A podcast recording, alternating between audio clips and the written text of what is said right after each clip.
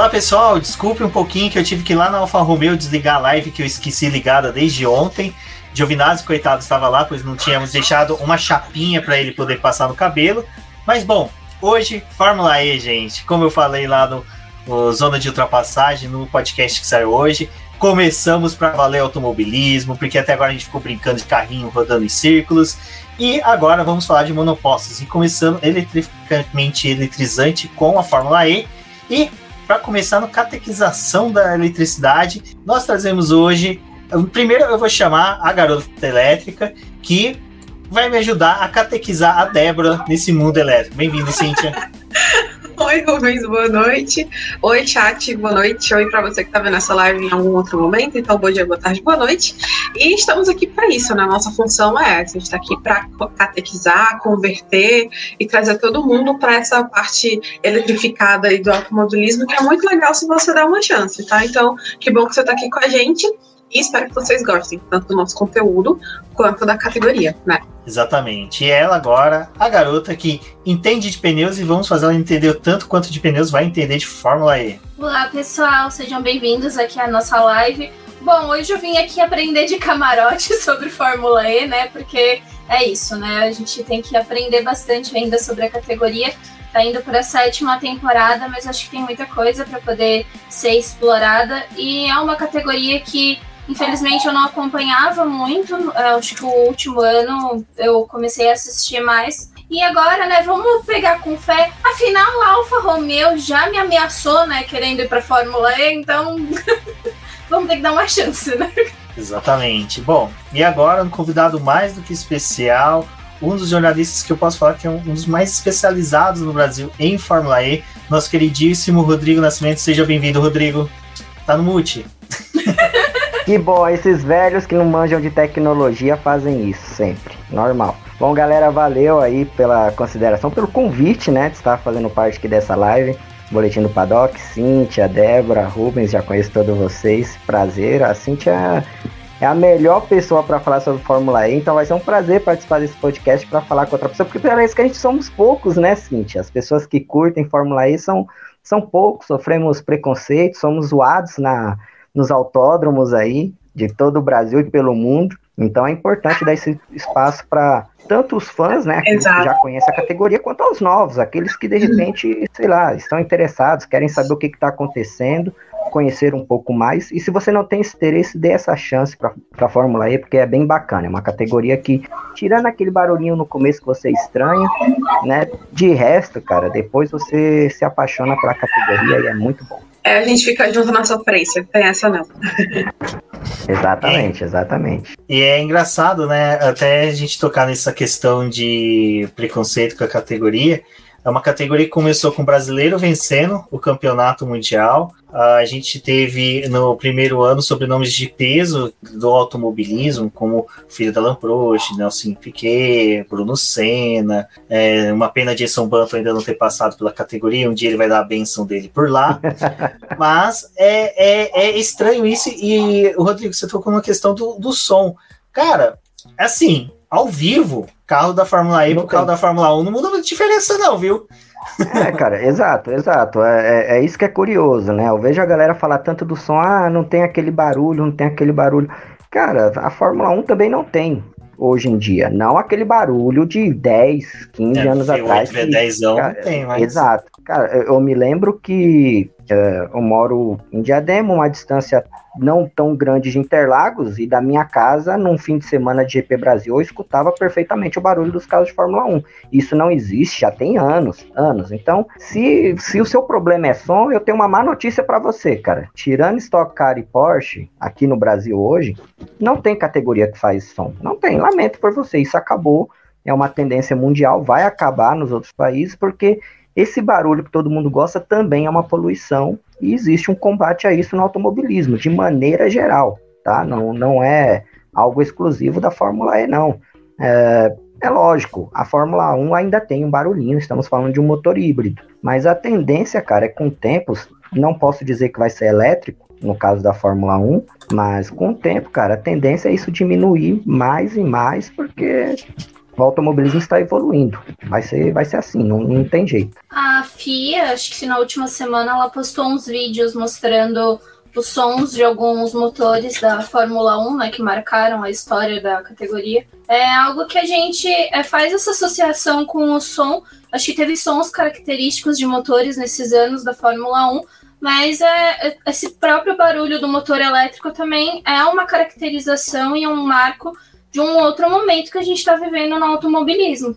Tanto que, é, acho que alguns anos atrás a gente via muito da tecnologia da Fórmula 1 indo para a rua, e depois a Fórmula E começou a fazer esse papel de levar a tecnologia dela, que é tanto no motor, porque várias montadoras estão optando em ir para os motores elétricos, em dar essa chance e traçar projetos para a longo prazo para esses é, motores, mas também a gente está falando sobre os pneus. Ali a Cintia ela fez um texto sobre os pneus, explicando sobre os pneus da categoria, e é algo que a gente vê que acontece na rua, né? É uma categoria que não precisa realizar troca de pneus, ela tem um pneu que se adequa tanto a situação de uma pista seca quanto uma pista molhada, e é algo que a gente já vê na rua porque ninguém para para poder trocar e colocar pneu de chuva, né? Isso não acontece na Exatamente. vida real. Exatamente. Já pensou se fosse ter que acontecer isso? Meu Deus do céu. Então, a, a, isso que você falou é importante, Débora. Inclusive, o Lucas de Graça ele bate muito nessa tecla. A Fórmula E ela visa exatamente ser essa questão do laboratório de rua. Afinal de contas, ela está, ela está vendendo uma proposta nova, que é a mobilidade elétrica. Né? Então, você tem que levar adiante para as montadoras, servir de laboratórios para elas, para o desenvolvimento dessa tecnologia, e não só em questão de bateria ou do, do, do, do powertrain, não, não é só isso, entendeu? Tem muito mais coisas agregadas, o pneu é uma delas. Entendeu? É como você falou, ninguém para na rua, putz, vai chover, vou trocar o pneu. Não, entendeu? Então, para Fórmula E não faz sentido você ter troca de pneu. Na rua o cara não vai trocar pneu se mudar o clima, entendeu? Então, ela trabalha nesse sentido. É, é uma das pegadas da Fórmula E. É lógico que para quem é fã mais hardcore da, do automobilismo vai estranhar. Eu mesmo, eu, eu, me lembro que a primeira vez que eu vi um Eprix de Fórmula E, eu vi o Eprix errado no dia errado. Era um Nicolas Prost liderando o Eprix de Mônaco. Já começa aí. E eu me lembro que, primeiro que eu, eu fiquei bravo porque eles não subiam a, aquela ladeira tradicional de Mônaco logo após a largar. Falei, esses caras são loucos, eles estão pegando o caminho errado, alguém tem que avisar eles. E depois eu, eu fiquei mais bravo ainda porque não tinha o túnel, aí eu fiquei muito mais bravo porque o Prost não saía da primeira posição. E eu me lembro que quando eles pararam no box, eu falei, pô, legal, vou ver, eu, vou ver como é que eles fazem para recarregar. Não, o cara largou o carro lá, pulou no outro, sabe, e saiu. Eu falei, nossa, véio, que louco. Para mim, uma das melhores coisas das primeiras temporadas da Fórmula era justamente essa troca de carros.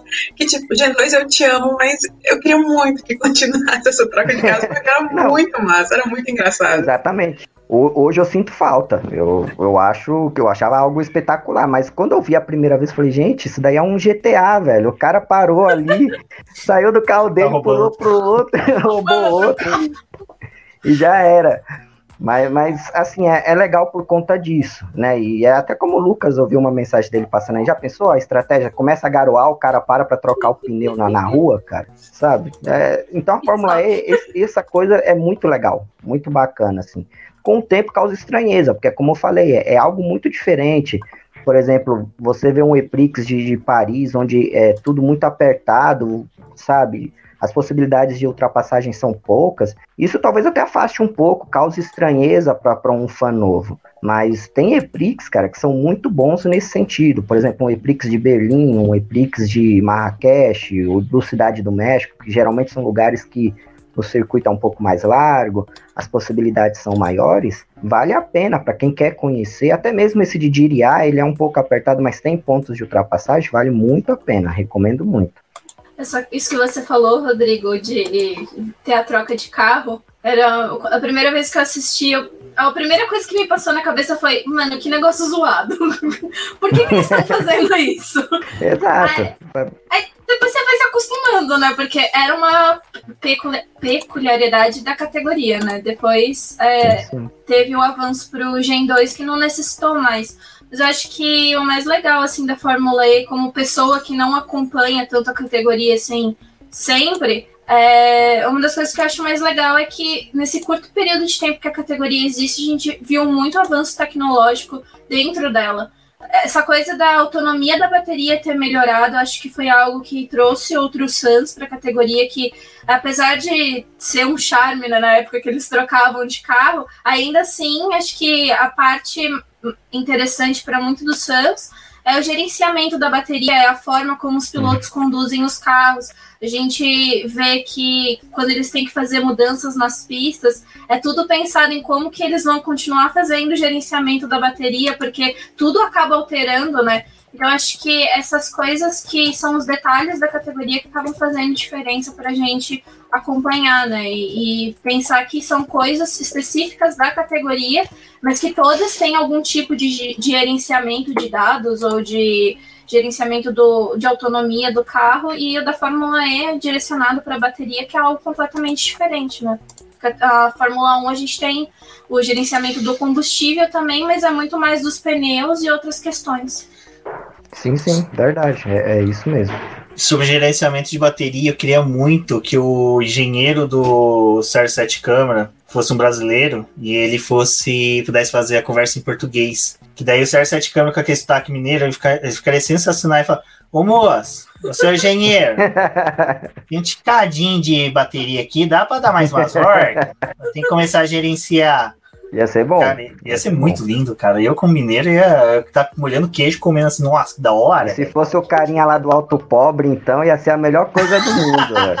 Nossa, cara, já pensou, Mano, cara? Ele bom. como engenheiro do Sérgio Sete Câmara. Nossa, a gente precisa fazer isso acontecer, cara. Você acabou de ter a melhor ideia do mundo, Rodrigo. A gente, realmente, ótimo, a gente tem que fazer isso acontecer. Um concordo, dia nós, concordo. youtubers, seremos exaltados a fazer cobertura de automobilismo. Vamos conseguir fazer essas brincadeiras. Ah, o canal meu F1 falou, gerenciar esse trem aqui. É, e é trem de força, né? Uai, tem que gerenciar esse trem aqui, moço. Exatamente. Ai, mas Queijinho e leite no pódio. E pão de queijo, por favor. Pode crer, pode crer. Ia ser bom, ia é. ser bom, ia ser bom. Ô, menina Cíntia, você que hoje Dá até pra gente brincar aqui com você. Fala, Cíntia, você está no arquivo confidencial. Vamos falar da sua fama. Gravou com o Projeto Motor. Teve a postagem compartilhada pelo Sérgio Sete Câmara, elogio de todo mundo. A Cintia é aquela menina que a gente fala que a gente conheceu antes da fama. Participou do Zona de Ultrapassagem também, é importante espalhar, gente. Por isso que eu gosto. Quem faz contrato com o boletim do paddock sai de alma pra mim, então sair daqui vai ser mais difícil do que jogador de futebol sair de clube que inicia. bom, o bom é que ele é advogado trabalhista, ele amarrou meu contrato de uma forma assim que eu tenho que trabalhar aqui uns, pelos próximos 100 anos, né? Sem tá nem saber disso. Tá bem amarradinho? É Cintia, primeiro campeonato mundial, você é uma das pessoas que nem eu que concorda que demorou para o bendito do campeonato ser considerado mundial. O único campeonato de automobilismo que passa por todos os continentes não era mundial. É, antes disso, eu só queria falar que o carro de chuva está passando na minha rua, então com licença, eu vou só ali rapidão. Não, brincadeira. É... Bom, isso para os pilotos assim nunca fez muita diferença, porque todos os campeões já se consideravam campeões mundiais, assim, tá lá em bio de Twitter, bio de Instagram, se, se apresentavam desse jeito. Então, assim, para eles era uma mera formalidade, sabe? Era mais uma questão burocrática da FIA do que de reconhecimento da categoria mesmo, né? Então, para quem estava lá dentro, sabe, assim, já estava valendo. Na prática já valia, né?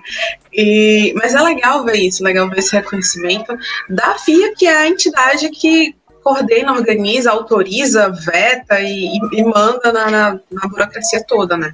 E é legal ver isso.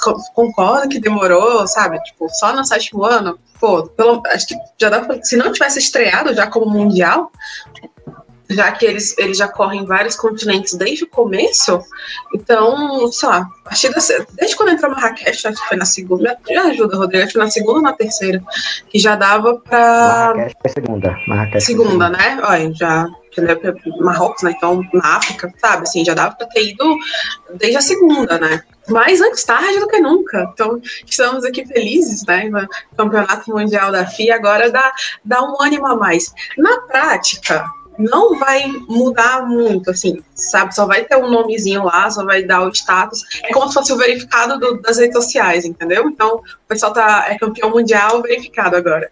É, basicamente isso. É a melhor explicação possível. É isso daí. Agora ele é um perfil oficial, só isso. é, só, é só essa. Entendeu? É o, de graça, desde que ele ganhou o título dele, tá lá. Ele é campeão mundial. E quem vai convencer ele do contrário? O eu cara, jamais tentaria. O cara é o funcionário número 4 da categoria. Você vai discutir com ele? Eu Exato. Jamais. Ah, eles são aqueles memes, né? Do carinha dando soco justo na minha vez, não era mundial. Ele pega o troféu, coloca com caneta marca-texto, né? Caneta de escrever em CD. Mundial. Exato, mundial. mundial. Exatamente. Mas, o Rodrigão, uma coisa que é interessante da Fórmula E é esse formato dela conseguir. que ela corri, né, em ruas, em grandes centros, né? Eu mesmo era uma pessoa que batia muito a cabeça quando eu discutia com a galera, que eu falava, não, eu quero ver em autódromo. O pessoal, cara, entende o conceito. É rua, a ideia é rua, é traçado de rua. Mas o interessante é como a gente acabou de falar, cara, foi para Marrakech. Tipo, cara, é uma coisa que desde lá do clone a gente não via Marrakech ser falada na TV brasileira. Exato, e, exato. E de repente traz esse conceito de de correr em ruas e é algo interessante que eu pelo menos torço para que permaneça. Pode para alguns autódromos até que pode, mas eu acho que a permanência em pista de rua mesmo é o mais interessante para a categoria. É, é, que assim, é, isso que a galera tem que entender. É, existe um, um, motivo pelo qual a Fórmula E corre nas ruas e não é só a questão de velocidade, tá? Porque quando eu vejo muita gente falando, a primeira coisa que as pessoas alegam é isso. Ah, como são carros que, é, teoricamente, na, nas, eles não são mais lentos do que a, os carros de Fórmula 1, como a galera diz. Não, não é exatamente isso. É, em termos de velocidade máxima, obviamente, Fórmula 1 ainda está alguns passos à frente. Mas hoje, um carro de Fórmula E, ele conseguiria andar numa potência bem próxima da Fórmula 1. A questão é a bateria que ainda não avançou o suficiente para dar esse proporcionar esse tipo, esse tipo de espetáculo por muitos minutos, entendeu? A grande questão é essa. Então a Fórmula E ela reduz a velocidade máxima, né, justamente para que a bateria possa durar um, um período razoável para você ter uma disputa na pista. Isso, tá, é só, só cortando rapidinho, Rodrigo, Não, assim, lembrando que o, a velocidade máxima de um carro de Fórmula E é até 280 km por hora. Exato, então ele, ele anda rápido. Ele tem a Exato. capacidade de andar rápido. Nas corridas só não funciona justamente por conta da bateria que ainda precisa ser economizada, né? Assim, a do Gen 2 é, dura uns 45 minutos mais uma volta, que é para durar, que é sem a necessidade de trocar de carro, sem a necessidade de ser recarregada, mas para frente, né? Quem sabe o Gen 3, o Gen 4, uh, uhum. não consiga, o pessoal consiga desenvolver uma tecnologia que permita que o carro ande no máximo, né, na capacidade máxima dele. É, exato. Essa está sendo um dos, dos, das grandes discussões em torno do Gen 3, porque o Gen 3 provavelmente ele vai ter essa autonomia, né? É, na verdade, eles estão estudando duas formas de ter essa autonomia para o Gen 3, né? Uma, de fato, é uma bateria que cria essa condição de você manter os 40, 45 minutos de corrida, mais uma volta, com uma velocidade superior à do Gen 2. Isso provavelmente o Gen 3, com a nova bateria que a Williams produziu, vai ser capaz de fazer. Só que a Fórmula E, ao mesmo tempo, ela tem o interesse de é, reintroduzir a, a questão da parada de boxe. Eles creem que isso é importante, mas eles não querem a troca de carro, porque você ter um carro extra é um gasto a mais uma equipe. O Gen 3 já vai ter um valor um pouco mais elevado, né? Então, a, o que eles estão trabalhando é uma forma de você recarregar esse carro durante ali um período na prova, 30 segundos, um minuto, não sei exatamente o tempo, mas vai ter um tempo para todos para fazer esse, é, essa recarga. Né? A ideia é essa, o trabalho em torno da nova tecnologia para o Gen 3 em relação à bateria é esse. O grande dilema está sendo esse. É, mas o motivo de correr nos centros, cara, é porque se você está vendendo, a, se a sua intenção é propagar a mobilidade elétrica nos grandes centros, que é onde está a poluição, boa parte da poluição, você a, a forma talvez de você mostrar que isso é o futuro, que isso é real, isso é provável, é você colocar carros para correrem nos grandes centros, carros elétricos.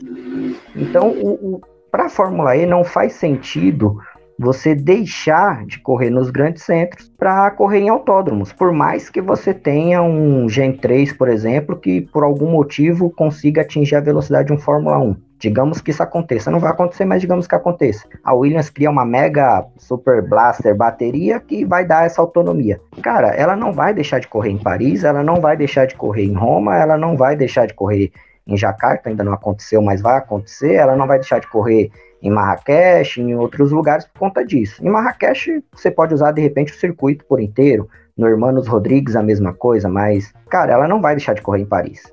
Esquece, ela não vai deixar de correr em Zurique. Não vai. Então, o que você vai fazer é, é adaptar esse carro para um, uma condição de uma velocidade, um nível de potência menor para correr nesses grandes centros, porque a proposta é você promover isso. A, a, eu não posso afirmar que, por exemplo, no Brasil o futuro do, do, automobil, do automotor vai ser elétrico, porque o futuro do, do, dos carros de rua vai ser elétrico. No Brasil eu não posso afirmar, não posso afirmar isso no mercado norte-americano, não posso afirmar isso no Japão. Mas eu posso te afirmar que na Europa esse processo já está avançado, é só ver todas as leis que já foram aprovadas lá então, para a Fórmula E, correr em Paris, correr em Roma, correr em Zurique, é exatamente propagar isso e manter na cabeça das pessoas. O futuro é elétrico. E lá está acontecendo. A China também comprou essa ideia. Não é à toa que a China quer ter dois EPRIX lá, um em Sanya e, e retomar o EPRIX de Pequim.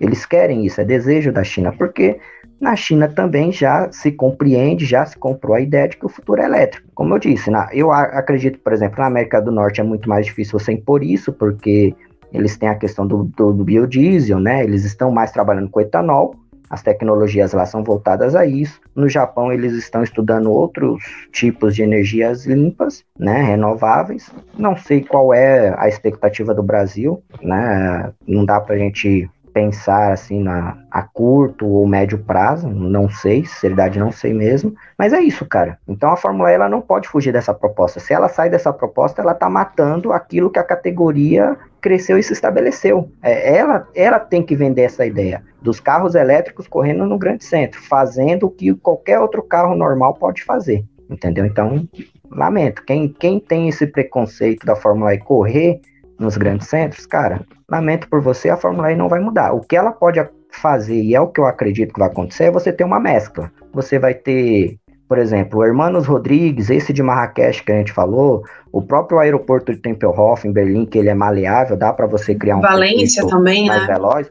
Valência, esses circuitos, você utilizar eles na configuração que todo mundo já conhece, com traçado original. De repente você pega a Donington de volta, que tem muito interesse em retornar à Fórmula E, até porque a Fórmula E nasceu em Donington, os primeiros testes foram lá. Cara, isso é perfeito, isso provavelmente vai acontecer, mas Paris vai continuar. Eu não gosto do Eprix de Paris, tá? É o que eu, para mim é o meu meu GP da meu GP da Espanha de Fórmula 1 na Fórmula E é Paris. Mas, mas o cara, da França é o da França, é da França, sim. Por Ricardo também na Fórmula é 1 é uma desgraça. Ele tem uma importância vital para a Fórmula E, vital, porque Paris foi uma das primeiras cidades a comprar a ideia da Fórmula E e, pô, eles têm o Verne, né, cara? É estrela, uma das principais estrelas da categoria.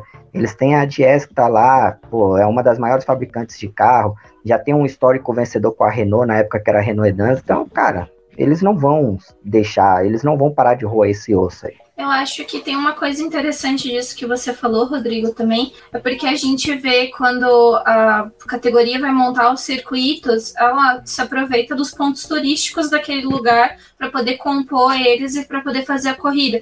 Então, isso fica hum. muito claro de que quando eles estão é, fazendo a proposta de ter uma corrida em algum lugar, além de vender ela ali para a cidade, como mostrar ela, que ela também vai ser um, um, um marco turístico ali para aquele local ela tá vendendo para as montadoras daquele lugar e mostrando, olha, aqui também é um lugar que o pessoal está se preocupando com a eletrificação e uh, estamos trazendo a corrida para cá, vamos começar a pensar em outras coisas. Então acho que a Fórmula E tem muito disso. E a gente também tem que, acho que, parar um pouco de tentar comparar a Fórmula E com a Fórmula 1. Assim, são categorias diferentes com propostas completamente diferentes. A gente está vendo atualmente a Fórmula 1 pensar mais em sustentabilidade, que era algo que ela não fazia, e agora ela está começando a se dedicar, a pensar em outras coisas. O porque precisa. Porque precisa, porque uhum. a água uhum. também bateu ali na bunda deles nesses Exatamente. anos. e isso precisa ser mudado. Em 2025 eles já estão com a proposta de um outro motor, não vai ser elétrico ainda, é híbrido, mas eles já estão pensando em outras soluções de combustíveis para a própria categoria utilizar. A pandemia foi algo que, infelizmente, foi bem-vindo para a Fórmula 1, sim, no ponto em que eles passaram a avaliar a questão de como eles estavam fazendo as viagens deles e o quanto que eles gastavam, que tinham pessoas que não precisavam estar disponíveis ou indo para as corridas, elas poderiam trabalhar remoto, então eles começaram a também conseguir reduzir um pouco do carbono que eles emitiam com essas viagens. Então, é algo que a gente está vendo a Fórmula 1 pensar, que a Fórmula E já pensou há muito tempo. E Sim. são propostas assim que a gente não tem como comparar. Essa coisa de tentar colocar os dois em autódromo, assim, para nenhuma das duas categorias é a ideia de que a gente quer saber qual dos dois carros é melhor. Tipo, isso é uma visão que os fãs têm, porque eles querem brigar e achar qual é a categoria melhor. Mas isso não é de interesse para elas, por justamente elas têm propostas diferentes. Então, obviamente, cada uma vai atuar no seu segmento, né? A Fórmula 1 vai continuar nos autódromos como foco principal, tendo corridas de rua, porque também é atrativo para eles, enquanto a Fórmula E vai ter as corridas de rua, porque é algo característico da categoria, e vez ou outra eles vão utilizar autódromos. A gente está vendo que agora, em 2021, Valência vai ser utilizado para uma corrida por conta da pandemia. Eles não têm como é, utilizar um espaço de rua para fazer, então vai para um autódromo. É algo que facilita porque a categoria pode até manejar, né? Fazer calendários mais versáteis e, e, de acordo com o que ela quer. Mas ela não vai ficar batendo de frente com a Fórmula 1 porque não existe necessidade alguma. Sim, e, e outra, eu, eu acho que na verdade é, a Fórmula E, de certa forma, o surgimento dela para os pilotos, não vou dizer para a Fórmula 1, para os pilotos foi muito bom. Porque assim, gente, a gente tem que partir do princípio, Fórmula 1 é legal, ela sempre vai ser a principal categoria do automobilismo mundial. Geralmente quem gosta de automobilismo automaticamente gosta de Fórmula 1, é fã de Fórmula 1.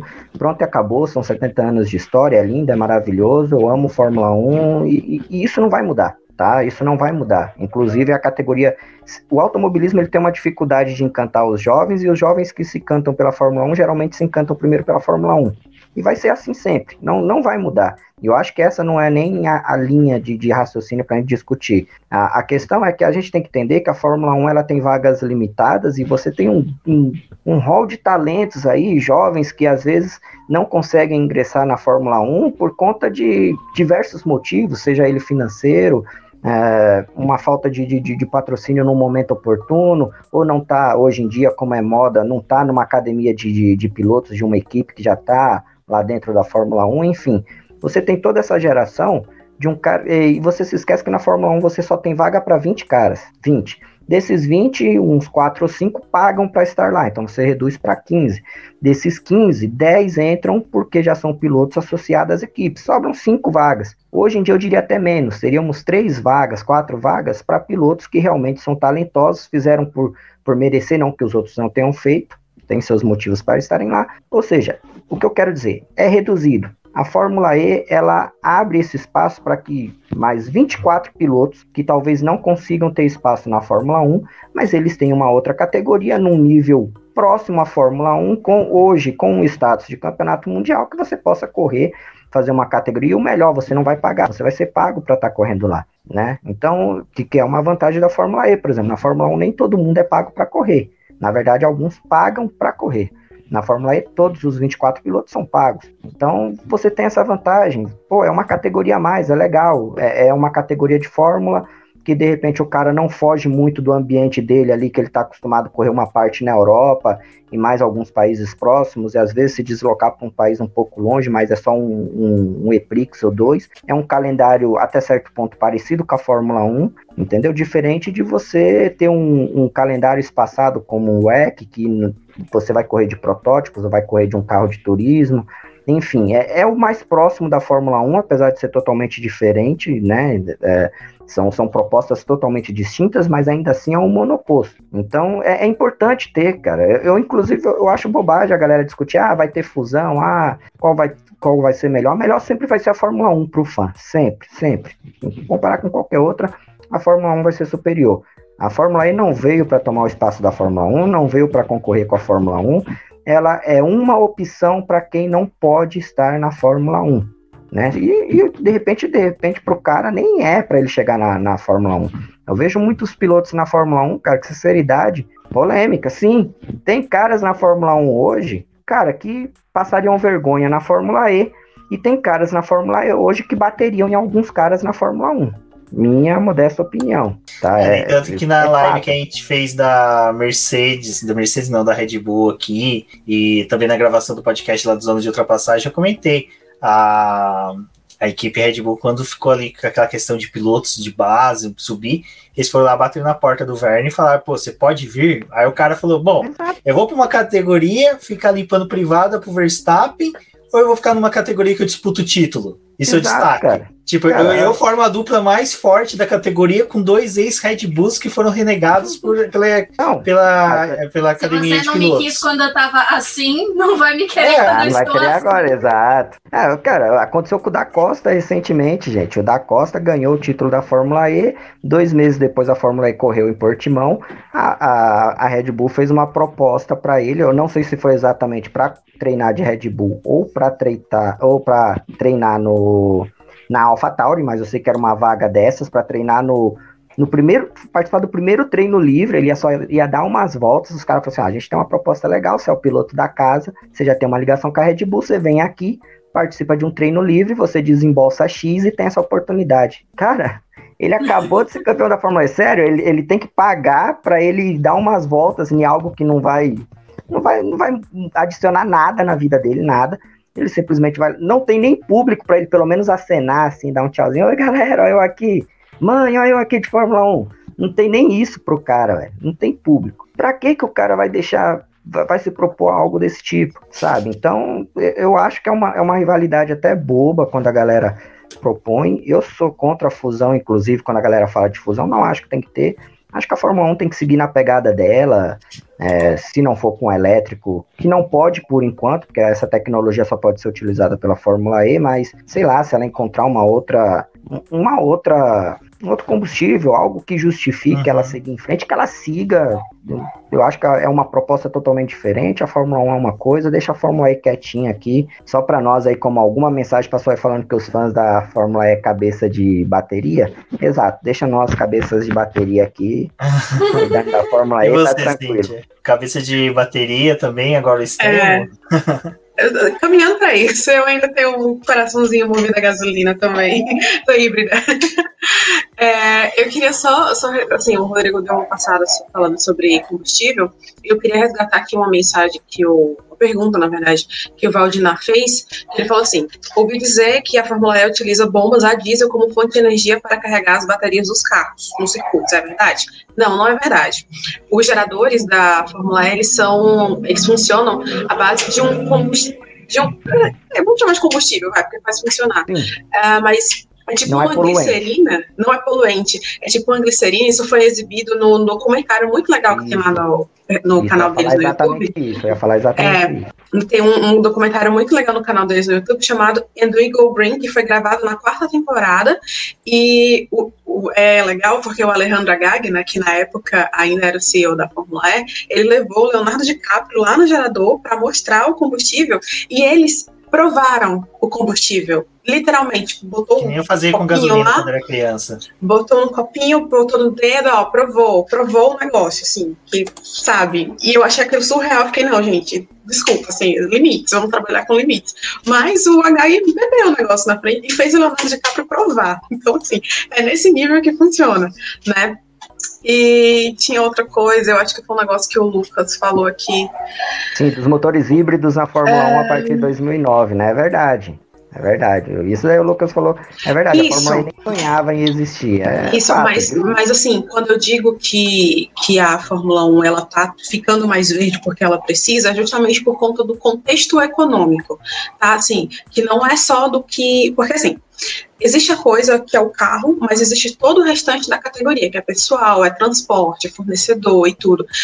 Tudo que existe na Fórmula E, ela é verde pensando em toda essa cadeia de, de pessoas e coisas, toda essa movimentação que existe para fazer a categoria funcionar, para fazer uma corrida acontecer. A Fórmula ela não, não tinha, a Fórmula 1 não tinha essa preocupação existe agora, tanto que foi apresentado no ano passado que eles vão, eles querem, né, até 2030 ser uma categoria que, com carbono zero, né, ou seja, que eles conseguem compensar toda a poluição deles uh, com atitudes e coisas não poluentes, né, assim, não é que vai parar de poluir, mas vai compensar a poluição que eles emitem. É, que é diferente, por exemplo, da Extreme E, que é uma outra categoria que é, consegue ser mais verde que a Fórmula E. Né? Os caras vão fazer um navio funcionar com, com combustível verde, sabe? Tem, é, é um negócio assim surreal. Então, quando eu falo que a Fórmula 1 ela está é, entrando mais nesse mundo da sustentabilidade é porque ela precisa, por conta daquilo que o Rodrigo estava falando, né? Então, você tem uma Europa que ela está totalmente voltada para a eletrificação e para combustíveis não poluentes. Então, assim, não necessariamente a Fórmula 1 vai adotar combustíveis elétricos de alguma forma, mas vai investir em combustível não poluente, como as células lá de hidrogênio e tal. É, e é por isso ah, assim, não, não, não estou dizendo que começou agora, mas eles estão se preocupando muito mais agora, porque o pessoal está mexendo no dinheiro, e aí quando vai mexe no bolso, aí a dor é maior, né? Mas eu acho que isso que você está falando, Cintia, é porque a gente está também tendo a sensação de que nos últimos anos, além da, das outras categorias, a Fórmula 1 também está começando a pensar mais, porque antes a gente não via ela falar muito, assim, tinham atitudes, algumas coisinhas que aconteciam, mas acho que agora eles começaram realmente a bater mais no pé que vamos fazer isso, a gente vai começar a mudar, a gente está pensando em outras propostas, eu acho que a primeira proposta que eles colo é, colocaram é, no começo desse ano, acho que foi na, nas duas últimas semanas, eles falaram sobre isso, né, que eles querem abordar muito mais a sustentabilidade durante esse ano e nos próximos anos, porque eles têm um objetivo muito maior no final, né? Para 2030. Então é um período que a gente ainda tem que é muito grande até lá, mas realmente a categoria está pensando muito mais. E a gente está vendo que surgiu a Extreme E com outra proposta também, a Fórmula E tem outra proposta. É, a gente sabia que na verdade, assim, acho que é algo que a gente já sabe. O automobilismo, de modo geral, ele vai sofrendo alterações. Não vai ser geral, não vai, não vai ter é, mudanças, assim, talvez em todas as categorias, mas algumas estão começando a pensar e acho que quando algumas categorias principais pensam e entregam outras coisas, as outras também começam a ver, tipo, ah, será que a gente não pode repensar a nossa forma de fazer? Porque tem outras alternativas, né?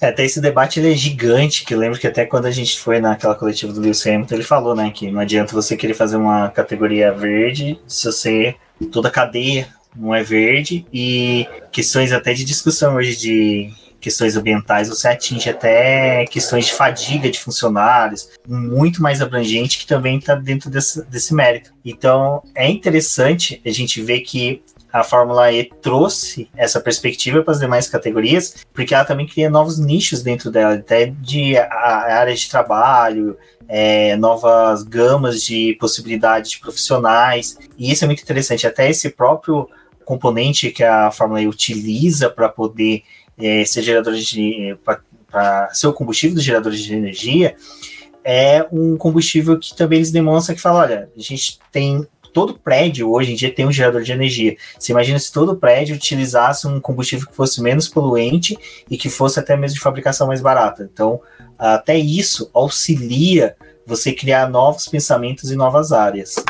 Cíntia, vamos aqui trazer aqui nosso amigo Casola. Ele está desesperado, que ele mandou duas perguntas. Eu estou ouvindo ele sair correndo lá de Sorocaba aqui para minha casa para bater na gente. Mas eu acho que as duas perguntas dele se casa, deixa eu achar aqui, isso. A questão da pandemia, né, ter acesso às pistas de ruas, que foi um dos motivos para a gente ter tido o Festival de Verão de Berlim, lá em Düsseldorf, que eu amei, porque ver toda hora aquele DC-8, aquele avião é a coisa mais linda do mundo. E a segunda pergunta que ele traz, deixa eu achar aqui. Gente, o Lucas tá on fire. Ah, cadê a pergunta? Tá aqui. Uh, de questão do recesso econômico, tudo. É, questão da Fórmula E também, pós-Covid, tudo. Eu acho que tudo isso se encaixa dentro da ida da Fórmula E para a Arábia Saudita, porque foi um dos países que criou restrições maiores para a pandemia, né? Assim, teve inúmeras, a gente para quem acompanhou os fotógrafos brasileiros que foram cobrir o Paris-Dakar, cara, o Duda Bairros, por exemplo, eu, todo de vez que eu entrava no Instagram, ele tava fazendo o teste de Covid, ficava lá dois, três dias de quarentena para fazer um novo teste, e era testado a todo momento, todo mundo sendo testado a todo momento. Então, foram países que tiveram regras mais rígidas, e isso faz com que seja atrativo para a Fórmula E começar, porque ela pelo menos sabe que pode começar, dar o início ao pontapé, dar início ao pontapé inicial é sensacional, dar início, né, ao seu campeonato, num país em que vai ter toda a segurança que ela precisa para desenvolver a corrida. E aí já pode começar a falar também da primeira corrida noturna, né? Que vai ser sensacional. Isso. Antes, deixa eu só dizer, Lucas, ninguém tá reclamando da sua participação, não, tá? Pelo não, amor Lucas, de Deus. Pelo amor de Deus chama a Helena, chama a Helena que é pra comentar contigo também, tá? Pra ficar ah, vocês eu acho dois. que tá assim, Lucas. O Rubens. Não, tá não, não, não, não. Pelo amor de Deus. Não, não não. Eu fiz a primeira participação no projeto Motor agora, eu quero voltar lá. Não diga isso. É, Rubens, não estraga com as nossas participações, Rubens. Tá. Bom, pra ver. Gente, eu, eu não tô vendo se vocês estão me ouvindo. Vocês estão me ouvindo, chat? Vocês estão me ouvindo, pessoal? Então, né? Ai, que bom. Tá. É, então, respondendo ao Casola, cara, assim, a pandemia, ela afetou todo mundo, mas como a Fórmula E é, corre em, circuitos de rua, então ela foi muito afetada assim. Principalmente, assim, começa com aquela história, né? Você manda todo mundo ficar em casa e você taca, sei lá, trocentas pessoas de outros lugares nas ruas da sua cidade. Assim, isso é uma hipocrisia que não faz o menor sentido. Então, é, eles precisam precisaram é, ter uma adaptação muito maior por conta disso, né? Tanto que, como o Rubens falou, Berlim que foi escolhida para ser o lugar onde a, a, a, temporada ia encerrar, porque eles teriam uma flexibilidade maior. E, além disso, eles estão também protocolos muito rígidos, né? Então, tipo assim, lá em Berlim, ficou todo mundo no mesmo hotel e tinha que ficar no hotel, aí ia para o circuito e voltava para o hotel e pronto, assim, não podia ir para mais lugar nenhum, né? Eles estão na, na Arábia Saudita, e aí eu vou colocar aqui informações privilegiadas, obrigada Santoque, que eu consegui de uma fonte fontíssima lá, que é assim, uh, nem todo mundo está nos mesmos hotéis, né? Então pilotos e equipes estão em hotéis diferentes, mas eles estão tendo que fazer uma quarentena de 48 horas, uh, depois faz o teste e aí espera mais tipo 12, 24 horas para receber o resultado, e é o mesmo esquema tá no hotel, vai para o circuito, volta e pronto. Não, não pode sair para lugar nenhum, porque mesmo nesses lugares que tipo, tem um pouco mais de controle, a categoria ela precisa mostrar que ela é responsável. Né, assim, que, sabe, que não adianta também você vir com um discurso lindo, maravilhoso de preservação do meio ambiente, se você deixasse seus pilotos saírem para jantar num lugar qualquer um restaurante aberto que tem gente circulando, entendeu? Então, assim, seria um absurdo. Então, a, a, existe essa, essa preocupação, essa responsabilidade também, né? Foi afetado? Foi muito afetado. Então, é, tanto que para esse ano o calendário nem está completo, porque eles ainda estão se adaptando, né? A gente tem oito provas confirmadas, a expectativa é de que venham mais, né? Eu ouvi falar que o pessoal quer fazer 15, não sei se vai dar certo, mas existe sim e precisa ter essa, essa responsabilidade né, na condução aí de, de cada etapa. E entrando na corrida noturna né, da Arábia Saudita, eu estou muito feliz porque eu estava esperando muito Ai, eu travei? Não, travei. Eu tava esperando muito por uma corrida noturna, desde que foi anunciado, porque, gente, merecia muito, merecia muito. E, e vai ser mais uma prova também de sustentabilidade, né? Porque eles vão usar luzes de LED sustentáveis, econômicas e não sei o quê. E aí vai ser um circuito à noite que vai ficar lindo. Aí a gente vai ter o, o halo, né? O halo do Gen 2 ele vai iluminar quando tiver combust, quando tiver modo ataque. Eu, eu já tô assim, ó sabe? Animadíssima já pra sexta-feira chegar, porque vai Aí ser chove. lindo demais.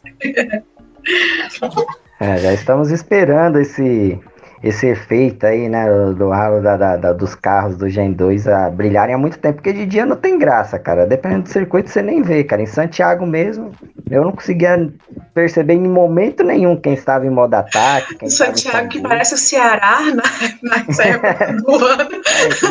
É, eu não conseguia ver nada, mas, pô, vai, vai ser bonito, vai ser bonito. Essa, essas duas etapas em Riad vai ser bem bacana de ver. Posso? Opa! Vai lá, Rubens. Só, só não implica com o Lucas. Inclusive, Lucas, se você viu você. Não, Lucas, Morca, com... pelo amor de Deus.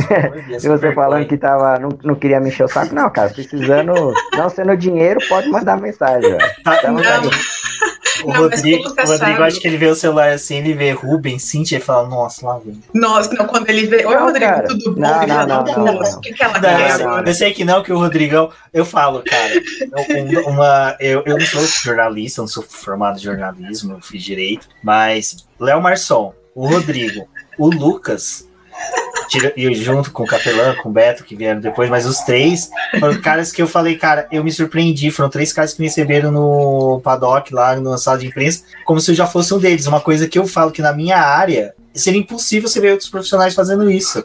Porque nos, nos, outros profissionais vê, tipo assim, alguém que é um advogado ou um assessor jurídico, sempre como um cara que é concorrência, que é um filho da mãe que você não tem que conversar. E não, os caras trocaram ideia, aprendi muito com eles. Eu falo que, eu brinco às vezes com a Débora, que a minha, meu curso intensivão de faculdade foi com esses caras, então é por isso que eu tenho um apego muito grande com eles, gosto. E é isso, é por isso que eu fiquei triste, porque eu vi que o Lucas caiu o número de pessoas assistindo. Lucas, volta. Mas. É, E outra, o, o, Lucas sabe que a gente é um fã clube dele, basicamente. Assim. A ah, gente ah, começa as reuniões, a gente começa as reuniões do boletim do, do Paddock falando, nossa, será que o Lucas já bebeu água? Será que ele tá se tratando direitinho? será que ele tá bem hoje? Será que ele tá bem? O, próximo agora é o Rodrigo, que a gente vai ficar assim, porque o Rodrigo tá mandando muito bem na live, ó. Cara, parabéns. Vai ser chamado Não, mais vezes. Ah, podem chamar, cara. É que é, é assim, essa brecha, que você cara, falou. Isso não, isso que você falou é interessante, porque assim, cara, é, quando o Flávio me chamou para fazer a assessoria da Fórmula E lá em, no início de 2018, é, até então eu tinha muita dificuldade para tratar com as assessorias de outras competições aqui no Brasil. É, era muito difícil assim o acesso. Às vezes você mandava a, a, mensagem, o assessor só via dois dias depois, e mesmo assim ele mandava um oi. Putz, aí você tinha que começar tudo de novo. Aí levava mais dois dias.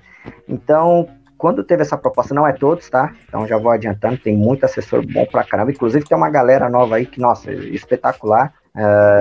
Mas assim, a, a, eu tinha essa preocupação. Então, sempre que alguém me, me manda uma mensagem, cara, é, eu, eu, tento nem que seja pelo menos mandar um joinha ou mandar um oi, ou perguntar se tá tudo bem, pelo menos para manter vivo ali, porque às vezes, cara, é uma, é uma necessidade de informação que o cara não, não vai poder esperar, sei lá, de repente é algo importante, ele está ali para publicar. Então eu, eu, sempre me coloco à disposição, até por ser jornalista e ter passado muito por essa questão da espera. Pô, você mandar, acho que não tem nada pior, cara, do que você mandar uma mensagem até para um cara que é companheiro seu, entende a profissão, você mandar uma mensagem, sei lá, pedindo uma aspas, uma informação boba, cara, e o cara só te responder um mês depois, quando o campeonato já acabou, já tem um campeão, e dane-se sua matéria. Então, é complicado. Desabafa aí das profissões. Mas é bom, é bom. Às vezes o pessoal. É, dramas reais, né? Aquelas coisas. Dramas reais. Dramas reais. Hashtag assessoria sofre. Exato, exato. Não Mas é, é só bom, cara. Não, não. E outra, cara, não é concorrente, cara. Não é concorrente. Eu, eu, eu acho bobagem. eu, acho, eu, eu também vejo tudo com parceiragem. Cara, não é concorrente, cara. Me desculpa. Cada um tem seu público. Por exemplo, eu não posso falar, cara, que eu sou concorrente do, do projeto motor. Você é louco, cara.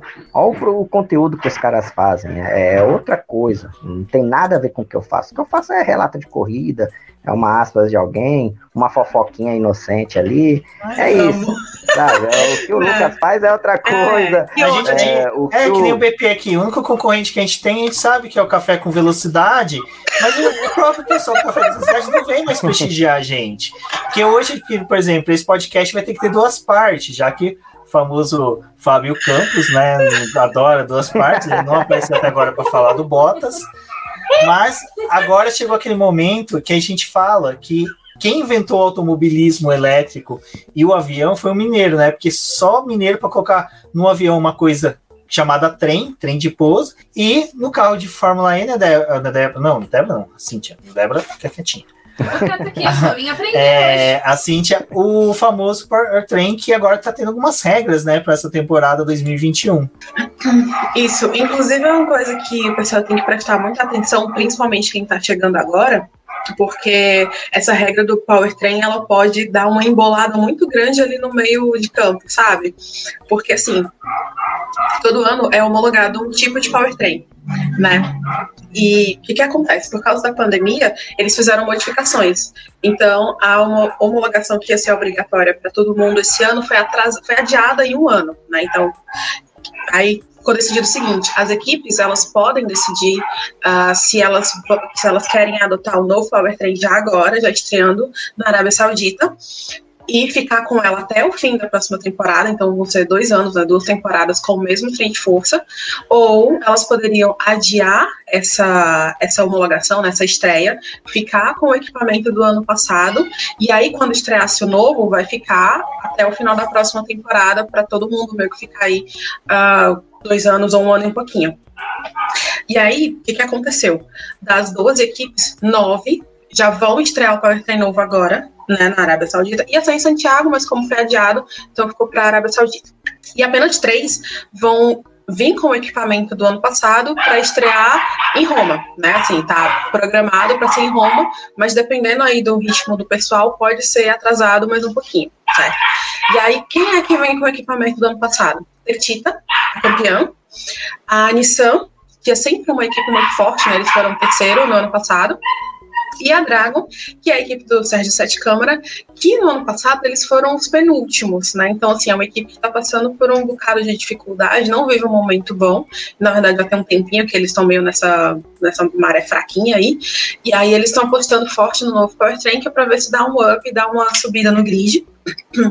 Então, é, por acaso vocês virem aí uma galera bombando muito e a dominante Tecti tá meio cambaleando, é porque eles estão com o equipamento defasado, né? Então é uma coisa que, que é pra gente ficar, prestar muita atenção, né? Então, tipo, a Dragon, é, ela deve continuar nessas duas primeiras corridas com um desempenho meio questionável, vamos ser legais dizendo assim, né? Porque eles realmente não vivem um momento bom, tá, galera? Assim, eu tô sendo é, corneta, não, é porque fatos, né?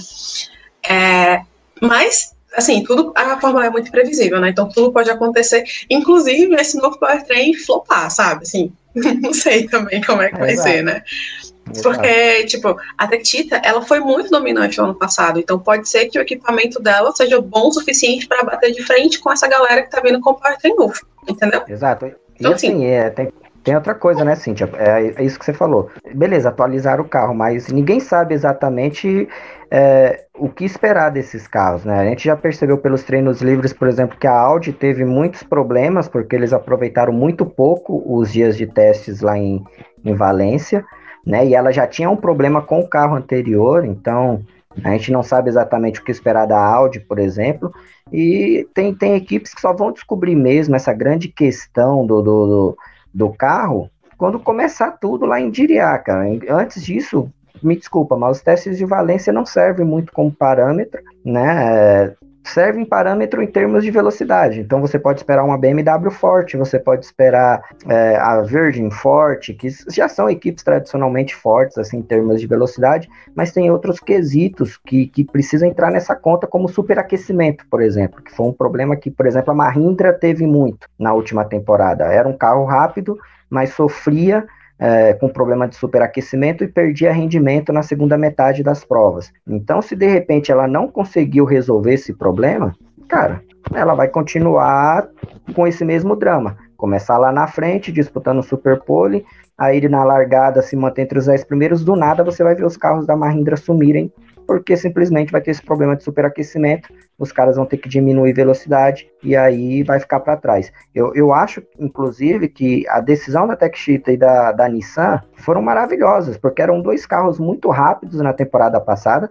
A Techshita sobrou em Berlim, essa grande verdade, ela simplesmente passeou, ela não deu chance para as outras equipes. Então esse carro dificilmente vai passar vergonha eh, nesse início de, de temporada. A Nissan se conseguir duas posições medianas também tá bom. A grande questão é a Penske, mas eu acho que ela acertou, porque assim, você vai perder duas corridas e depois você vai ter um carro novo que inclusive você pode pegar informações do que acontecer nesse fim de semana em Riad e aprimorar seu carro. Né? Você ainda vai ter um tempinho para fazer isso. Então, talvez a Penske seja a equipe mais beneficiada por conta dessa dessa demora em fazer a homologação, de ter jogado essa homologação para frente. Já na Audi e a BMW, eles tinham que fazer agora, porque o ano que vem eles nem estarão mais conosco. Uma pena aí, mas né, eles tinham mesmo que atualizar, porque não vai ter, não vai ter por que segurar essa homologação, sendo que não vão estar mais no grid na, na oitava temporada. Fui pego pelo Multi, disfarças. É, só para responder aqui a Sônia, que diga-se de passagem também, hoje está descansando, deve estar tá com bolsas de gelo em torno do pescoço, pois trabalhou bastante aqui com a gente semana passada. Defendeu até o Bottas, ela conseguiu defender o Bottas, minha gente, para alegria do nosso querido Fábio Campos. Mas, só para responder aqui, Powertrain é o, o, o Sônia, resumidamente, só bem grosso para ser rápido aqui, é o motor elétrico somado à bateria e os componentes que gerenciam ele. Ponto. É o que seria o Exato. motor a combustão, tanque de combustível, câmbio e sistema de refrigeração. No carro de Fórmula 1, carro elétrico, ele é mais compacto, ele é menor. E essa é até uma das vantagens que a gente tem hoje do carro elétrico, porque o como é que é o nome? Me fugiu agora. O peso do carro fica tudo para baixo, o ponto né, de balanço do carro fica mais baixo. Estou tentando lembrar agora o termo correto de engenharia, mas enfim, é uma coisa que auxilia bastante até na confecção, na construção de um carro. É o motor elétrico para ele ser mais baixo no nível do, dos eixos, o que auxilia na distribuição de peso. Então, o powertrain é isso: bateria e motor elétrico e os componentes que gerenciam. No texto que eu compartilhei o link aqui que a, a fez referente ao powertrain da Audi, tem muito mais bem explicadinho a, a, como funciona tudo. Dá uma passadinha lá porque vale a pena. E os demais que estão acompanhando a live e o podcast também pode consultar, porque fica bem bacana esse post aí para vocês acompanhar a temporada que se inicia agora. Bom, agora deixa eu ver qual é o próximo item da pauta. Nelson Piquet um dia volta. Não, esquece, não vou falar disso hoje. Disputas internas, disputas internas. Aquela alegria. Cara, sabe o que eu acho mais legal da Fórmula E comparada com qualquer outra categoria? A categoria explora mais as disputas internas que qualquer outra categoria. É muito da hora. Né? Vamos lá pro Rodrigo agora. Rodrigo, é, essa questão de. Gostamos. Oi? Fogo no parquinho, Fogo total. Fogo no parquinho, gostamos. Fogo no parquinho total. O pessoal gosta Cara, da treta. Não, é, e, e era assim, e, eles sabem alimentar treta, eles veem que a treta tá diminuindo, e é engraçado que eles conseguem fazer isso de uma forma ecológica, que eles não colocam lenha na treta. Eles fazem uma combustão muito mais gostosa de se ver. Isso que é bacana. E das disputas internas para esse ano, Rodrigo, quais que são as, aquelas que o fã tem que ficar de olho mesmo para observar? Bom, eu acho Desculpa, que primeira... eles adubam a treta, eles não botam fogo, eles adubam porque é ela crescer é, verdinha. Exato, exato. Aí vão lá, dar uma regadinha que é pra planta crescer e ficar bonita, aquela treta gostosa que a gente gosta. É, cara, eu, eu tenho duas equipes que me chamam muita atenção na verdade, é, são duas porque a outra ela, ela já demonstrou que ela sabe trabalhar essa questão de ego. O Metec Cheetah, porque eu vou falar que vale a pena ficar de olho? Porque o Verne, ele já provou em outras situações que ele é um cara meio descontroladinho, assim. E a gente pôde ver isso em dois momentos específicos na temporada passada. Lá no comecinho, é, a gente pôde ver isso em Santiago, ele ficou muito, mas muito nervoso com o da Costa, que o da Costa, cara, o da Costa é o cara da zoeira, ele não tá nem aí, velho. Você vai, você vai perder a linha com ele, ele vai continuar rindo da sua cara. Não perca seu tempo passando nervoso com o da Costa. Então, o Verne, ele teve esse probleminha com, com o da Costa e Santiago. Ele teve esse problema depois, eu não me lembro exatamente se foi em, não foi em Marrakech, foi na cidade do México. Ele teve na cidade do México de novo, que ele saiu até falando que é, ele achou errado uma atitude do Da Costa durante a prova. O Da Costa respondeu: ah, corrida é corrida, é isso aí. A, a, acontece esses incidentes, ninguém gosta de perder e é isso. Então, assim, só que assim, ele teve um tempinho para repor as energias, que foi durante a paralisação. E quando voltou em Berlim, quando ele viu que o da Costa venceu a primeira, ele entendeu: o campeonato acabou, esse campeonato é dele, eu vou fazer o jogo de equipe, vou ajudar, vida que segue, ano que vem eu atrapalho todos os planos dele. Então é isso. Eu acho que essa talvez é a dupla que vale muito a pena a gente ficar de olho, porque eu acho que é, o fato do Verne ter um temperamento forte, é, ser o bicampeão, pô, ver o companheiro sendo campeão, legal, bacana, bonito, mas ele vai querer voltar a ser o centro das atenções. É, ele teve dois anos com o Lotter, que o Lotter era um piloto paciente, um lord, basicamente, e, e que foi foi responsável direto nos dois títulos dele. Se o Verne é bicampeão, ele Ele deveria deixar um dos troféus passando ali um, uma férias ali na casa do Lotter, porque o Lotter merece. Mas vai ser difícil, cara, porque o da Costa também é um cara de personalidade muito forte. Né? A gente já, já presenciou alguns momentos da Costa aí bem, bem complexos, então acho que vai ser uma briga Santiago muito boa. mesmo. Exato, então, então vai ser mesmo. muito bom. Vai ser muito bom. E outra, outra dupla que eu quero ver muito é Lotterer e Verlaine. Por quê? Porque são dois pilotos que precisam vencer urgentemente na Fórmula E para eles tirarem a zica. Principalmente o Lotterer. O Lotterer tá batendo muito na trave, coitado. Ele precisa de uma vitória para ele deslanchar. E ele foi para Porsche para ele ser protagonista, cara. Ele não foi lá para ser a babá que nem ele foi na Tecchita do Verne. Ele não vai fazer isso na Porsche. O Verlaine é um cara que ele tá tão ambicioso para vencer na Fórmula E que quando ele entendeu que na Mahindra ele não ia conseguir, ele simplesmente largou a Mahindra, cara. E não, não deu justificativa. Ele falou: ó, não quero, o carro de vocês é ruim, não tô afim, tchau. Simples assim. E, cara, foi para Porsche porque ele viu que a Porsche é uma equipe que pode dar para ele um, um equipamento bacana. A Porsche é uma equipe que a gente tem que valorizar muito, porque quando ela chegou na Fórmula E, ao contrário da Mercedes, eu sempre valorizo isso muito na Porsche. A Porsche, ela no primeiro Eprix dela, ela colocou o Lotterer no pódio. No primeiro Eprix dela, ela não tinha bagagem nenhuma na Me Fórmula deu uma E. ilusão aquilo. Eu que sou Nossa, nem fala, porcheteiro. também me iludiu. Eu falei, putz, chegou o campeão. Lotterer, monstro. Eu já, já fui até, entrei no meu banco lá para pedir um financiamento de um Porsche. Por sorte, fui iludido, não consegui o financiamento que nem consegui pagar, mas. Não, eu também Cara. fiquei iludidaço. Falei, cara, pintou o campeão, velho. O Lotterer, primeira vez com o carro, foi lá e já meteu um segundo lugar, já era. Esse campeonato é dele, acabou. Pode, já entregar o troféu. Não Porque o Lotter, durante muitos anos, ele foi considerado o homem mais rápido, né? Porque o cara, Exato, cara. Le Mans, na WEC, o cara de- detonava. A gente chegou, a Piquet testou-se né, na Fórmula E, mas eu ainda tenho meu sonho que é aquele homão da porra, que eu, eu acho ele gato, não escondo isso de ninguém. Dane-se, a Débora gosta de Giovinazzi, eu gosto do Lotter, dane-se. Então, é... É isso, gente. É isso, E não é só você, tá, Rubens? Deixa eu só dizer que não é só você que Nossa. acha isso dele. Mas e- e eu fiquei bem frustrado com a Porsche, cara, porque eu vi a Porsche se apresentando com o cartão de entrada, falando eu sou uma das melhores. Aí a Mercedes estava lá atrás. Fica esperando, minha filha. Fica esperando, porque é a gente que tá arregaçando as mangas aqui. De repente a Mercedes, né, fez puf. Então, mas, mas a Mercedes, cara, ela- é isso que eu falo. A grande diferença. A Mercedes, ela tinha uma equipe satélite. A gente não pode esquecer disso. A Isso, Mercedes, né? ela teve a Race Lab antes, um ano antes. Inclusive, o Van Dorn já estava lá para isso.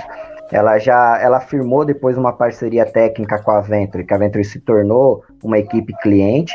Então a Mercedes, cara, ela já tem um plano a longo prazo, porque é como o Eduardo Casola mandou aí. O plano dela é dominar a Fórmula E, cara, como ela domina a Fórmula 1. É, ela não esconde isso de ninguém. O Ian James é um cara que é muito bem visto na Mercedes e ele é pupilo direto do Toto Wolff e ele sonha Amigo em ser o. Toto Wolff da Fórmula E. Amigo da Cintia, parça forte ali, aliado. Tô sabendo que ele tá te passando coisas exclusivas aí. É, enfim, a, Mercedes ela veio para dominar, né? Só que eu, eu acho que a Mercedes ela formou aquela dupla perfeita, sabe? Você tem o Van Dorn, que é um cara mais frio, mais calculista, mais é, um pick blinders, né? Praticamente frio e calculista. Ele é, é mais de boa. E você tem o Nick DeVries, que é o cara, o loucão do, do rolê, sai atropelando todo mundo, inclusive companheiro. E não tá nem aí, mas, mas é bom. É, essa mistura é boa, o Nick DeVries é rápido, o Van Dorn é um cara que eu acho que a Fórmula E é para ele, ele se achou na categoria. E tem a dupla que eu falei que eu acho que não vai dar treta, porque essa equipe já mostrou que sabe trabalhar a questão de ego, que é a Jaguar. A Jaguar ela tem hoje um Mitch Evans e ela tem o Sam Bird, né? Nosso querido Samuca Pássaro, um abraço, grande pessoa, gentleman, só falta um título, mas tá, tá quase lá, Bird. E assim, o Bird, cara, ele é um cara muito rápido, muito competitivo, mas é como eu falei, ele é um Lorde, então dificilmente ele vai dar problema pra Jaguar. E o Mitch Evans, cara, ele é um cara que tem se mostrado nos últimos anos muito rápido. Eu acho que no ano passado, se não fosse a pandemia, ele teria boas chances de título, porque a Jaguar tinha um bom carro, ela só não se achou em um lugar, Berlim. Em todos os outros lugares, ela, cara, ela atropelou. Ela atropelou, ela brigou. Justo em Berlim. Aí, quando os caras falaram, ó, é Berlim, eles, ah, não, Berlim não. E aí, em Berlim, cara, Deu não, não Deu É. Berlim, Os caras sumiram completamente. sumiram. Ninguém viu a Jaguar em Berlim, não, em nenhum James momento mostrou a Jaguar, né? É, o James calado, chegou calado, saiu mudo, nada, não adicionou nada, não acrescentou, nem terminou a temporada, já começa por aí, né? nem terminou a temporada. Enfim, foi. Enfim, eu acho que não vamos ter briga. Não vamos ter briga. Até porque a gente não pode esquecer que o Evans foi companheiro do Piquet e ele deu tudo certo com o Piquet. Nós não ficamos sabendo de nada ainda dos bastidores. Então, se ele aguentou, cara, né? O senhor Piquet, ele aguenta o Bird, que é um Lord, cara. Nada contra o Piquet, que é um monstro também. Saudades dele na Fórmula E. Precisa voltar. o Rafael Lopes está chegando para nossa eterna briga de pronúncias na, na Fórmula né? Rafael, é, Rafael, assim, um dia, eu tenho fé que um dia a gente vai chegar em cada uma dessas Isso. pessoas e vai perguntar como é que se pronuncia o seu nome corretamente. Exato, exato. Entendeu? Porque assim, aqui cada um pronuncia do seu jeito, é, tá? É muito democrático. Jeito, Até assim, alguém eu... bater o martelo, cada um na sua, né? Eu, eu falo Evans porque eu vi o... Gente é, eu, eu falo Evans porque eu vi o Barclay gente. falando, hein? Eu vi o Barclay falando que é o chefe dele. Se o chefe dele chama ele de Evans, eu vou chamar de Evans. Mas provavelmente é Evans, mas coitado, velho. Ele quer tanto correr que ele nem liga mais também.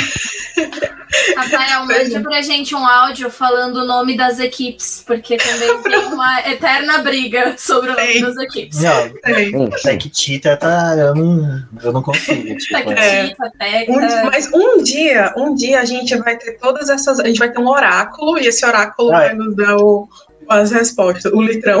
O litrão vai dizer gente. litrão, litrão sincero, por favor, mande para nós como se pronuncia exatamente. Tectita. Tectita? Tectita? É Tectita, Robin Prince. É, é, é Prince. É todo mundo. Cara, não sei, velho. Eu às vezes falo Friends, às vezes falo Frinks, às vezes falo Robin, só pra simplificar. Robin. Robin. Uhum, pra mim tinha que ser isso, Robin. É o nome mais simples de falar, Robin. É a nossa, é a nossa eterna briga. É a nossa eterna briga das, das pronúncias. Um dia vai dar certo. É, só completando o que o Rodrigo estava falando, ah, eu acho que assim, se a, tem duas equipes que eu estou olhando muito. A Jaguar, por conta da dupla, como o, o, Rodrigo falou, se eles conseguirem acertar o carro, eles vão dar trabalho. Eu não acredito que eles vão ser a equipe que vai saltar a ponto de brigar por título, mas eles vão estar mais presentes em pódios, se eles conseguirem acertar o carro. A outra é a Audi, que sempre foi uma equipe muito competitiva.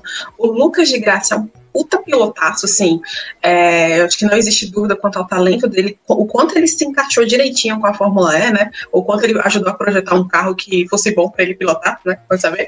Mas agora eles têm um outro piloto que é muito forte que é o René Rast, né? Assim, que a gente sabe que o Daniel Abt é um cara muito legal, mas infelizmente tinha aí um desempenho um tanto quanto questionável, né? Na pista, não só virtualmente, mas na pista mesmo, né? E agora. Virtualmente também não era lá essas coisas. não, então, essas coisas não é pra ele. Não. Esquece essa história de carro aí. e aí, é, e aí, assim, agora tem o René Rast, que ele, ele vem muito, sabe, ele vem com, com a fama muito grande do DTM e, tipo, já em Berlim, ele mostrou que ele tem muita qualidade de pilotagem, que ele se adaptou rapidão aí pro, pro, pra Fórmula E, né, então é uma dupla, assim, para ficar de olho, essas duas, e aí eu concordo com o que o Rodrigo estava falando sobre o Tactita, sobre Mercedes, sobre a Porsche, né? Que a Mercedes a, e a Tita mantiveram as duplas, mas a Porsche teve essa mudança aí muito importante. E eu queria colocar uh, outra equipe. Você vai colocar a Nil? Não, não era a Nil, não. Eu queria colocar a Nissan, que é uma equipe que não pode ser subestimada jamais eles sempre são muito fortes também. O Buemi, sabe, outro cara que se adaptou rapidamente e sempre se mostrou muito forte na categoria. E eles têm o Oliver Holland, que ele tá indo pro terceiro, terceiro ano, né? Terceiro ano. Terceiro, terceiro ano. ano. Tá indo pro terceiro ano. E, cara, é um, é um cara que entrega muito resultado porque a Nissan precisa, né? Tanto que ele ganha, conquistou a primeira vitória dele no, no ano passado, que foi uma vitória linda, inclusive, sabe? Parabéns para ele. E, e aí, assim, eu, eu acredito que o, o, título vai ficar aí no meio desse bolo.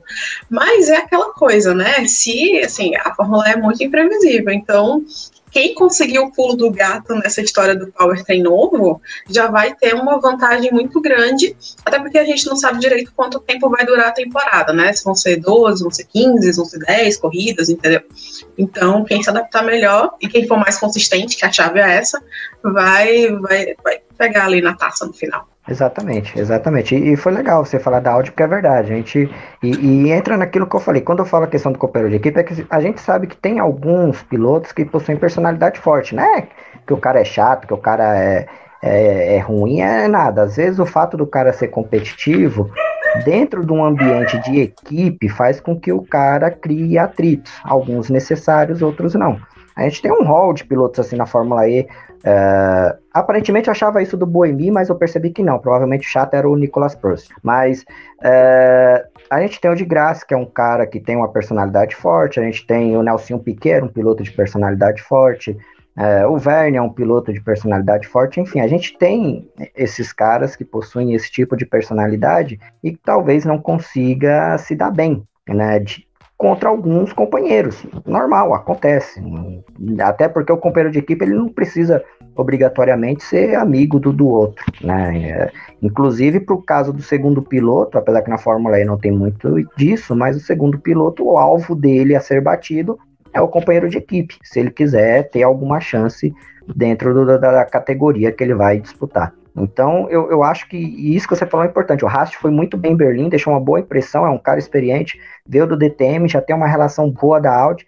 O problema é que ele chegou no final da balada. Esse é o azar dele. Chegou no final da balada, a Audi está saindo fora, ela não liga muito. Eu acho que isso vai refletir sim na pista. É, a Audi me deixou uma impressão muito ruim na, na, nos testes de Valência, apesar de não levar muito os testes a, a sério, porque ali eles é, veem diversas coisas, mas a dificuldade da Audi em treinar é que me chama a atenção, porque dos dias que tiveram teste, teve teste que Audi não conseguiu nem mandar os carros dela para a pista. Então isso é muito preocupante. E vamos ver aí, eu, eu acho que essas duplas que nós falamos são duplas boas, outras equipes têm pilotos que merecem destaque. Né? A Nil, por exemplo, que eu brinquei, por mais que eu não espere muita coisa do, da Nil, mas o Turvey sempre de vez em quando ele dá uma aparecidinha ali no top 10, ele complica um pouco, às vezes vai para uma super pole. É um cara que eu não entendo que ainda está fazendo na Nil, já, já merecia uma oportunidade um pouco melhor numa dessas equipes que lutam por título. Eu acho que ele, ele merece essa, essa opção. E uma equipe que a gente não está falando muito, e o Rafa mandou o nome dele aí, que é mais um nome complicado, que é do nosso querido Robin, Robinho, o monstro. Tamo junto, Robinho. Uh, o Robin ele vai ter como companheiro o Cassidy, que é um, um neozelandês muito rápido também. Ele se destacou nos últimos em, todos os treinos que ele fez com Fórmula E, ele se destacou e, e, eu acho que ele vai ser a grande surpresa da, da temporada aí. Eu acho que o Cassidy, ele, ele, nós veremos o Cassidy no pódio e, e por ele ter uma vantagem nele. e por ele ter uma vantagem interessante nesse início de campeonato que a gente, algumas pessoas não sabem isso elas vão entender quando passarem a acompanhar a Fórmula E, é que nos treinos classificatórios Uh, os, os, pilotos são divididos em grupos, baseado nos últimos resultados, e no caso da primeira corrida é baseado na classificação geral do campeonato. Ou seja, o Cassidy ele é um piloto rápido com um carro rápido que estará no último grupo da, do treino classificatório da corrida 1. Então não me sur, não irá sur, ser surpresa nenhuma, pelo menos para mim, no caso, se o Cassidy disputar a Superpole, conseguir uma boa posição e de repente com um bom ritmo de corrida ali já conquistar um pódio logo na estreia, entendeu? Acho que Vai ser, vai ser bem bacana isso daí. Ousado como... isso aí, hein? Não, eu, eu acho, eu acho. É, eu acho. ousado. E até né? porque Rodrigão. a Bird ela tem o hábito de começar bem a temporada. É, ela começa bem a temporada. É só ver o Bird. O Bird na, na temporada passada, ele ganhou a primeira corrida, ele falou, é agora. Saiu a zica, meu Deus, acabou. Ah, eu também, tá iludíssimo. Mas ele é ganhou a BMW, É igual a BMW. BMW domina a pré-temporada, começa vencendo a primeira corrida, depois queda livre. Mas a BMW, assim. a BMW, eu acho que a BMW, eu entendo a BMW. A BMW, ela é, é mais ou menos eu, alguns anos atrás, que me auto-sabotava. Eu pensava assim, como eu posso estragar meu dia hoje? Show.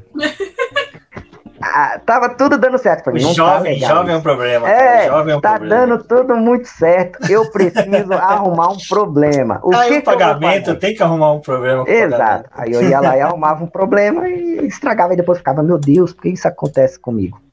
Entendeu? É, a BMW é isso. Isso, a Sônia falou, a BMW é o Bottas da Fórmula E. É o Bottas da Fórmula E. Fato, fato. Você vai ver ele ganhar corridas. Ele vai ganhar corridas. Ele vai te empolgar. E no final Sim. ele vai te iludir, te deixar na mão e dar o título para outro. É isso. Eu queria ser iludido com o carro da BMW. Ai, meu sonho. Não, eu já sou. Eu só não tenho um, mas eu já sou. a única coisa que me deixa iludida nesse campeonato da Fórmula E desse ano é a pintura da Dragon, entendeu? Porque aquela pintura Linda. conseguiu me convencer que é um carro bom, entendeu? Não, não, não, não. Não, não. Deixa eu te desiludir. Não, não. Não crie esse. Não, não alimente essa Dragon. esperança. Não Imagina, alimente. já tá essa chegando agora. Mas o carro Gente, é mas é, eu consigo ficar iludida com a Dragon assim como eu fico iludida com a Alfa Romeo, entendeu? São as mesmas cores. Ah. Cores ela- Então a gente Entendi, já entendi. faz o entendi. pacote ali, fica completamente iludido que alguma coisa vai dar certo, mas eu sei que poucas chances.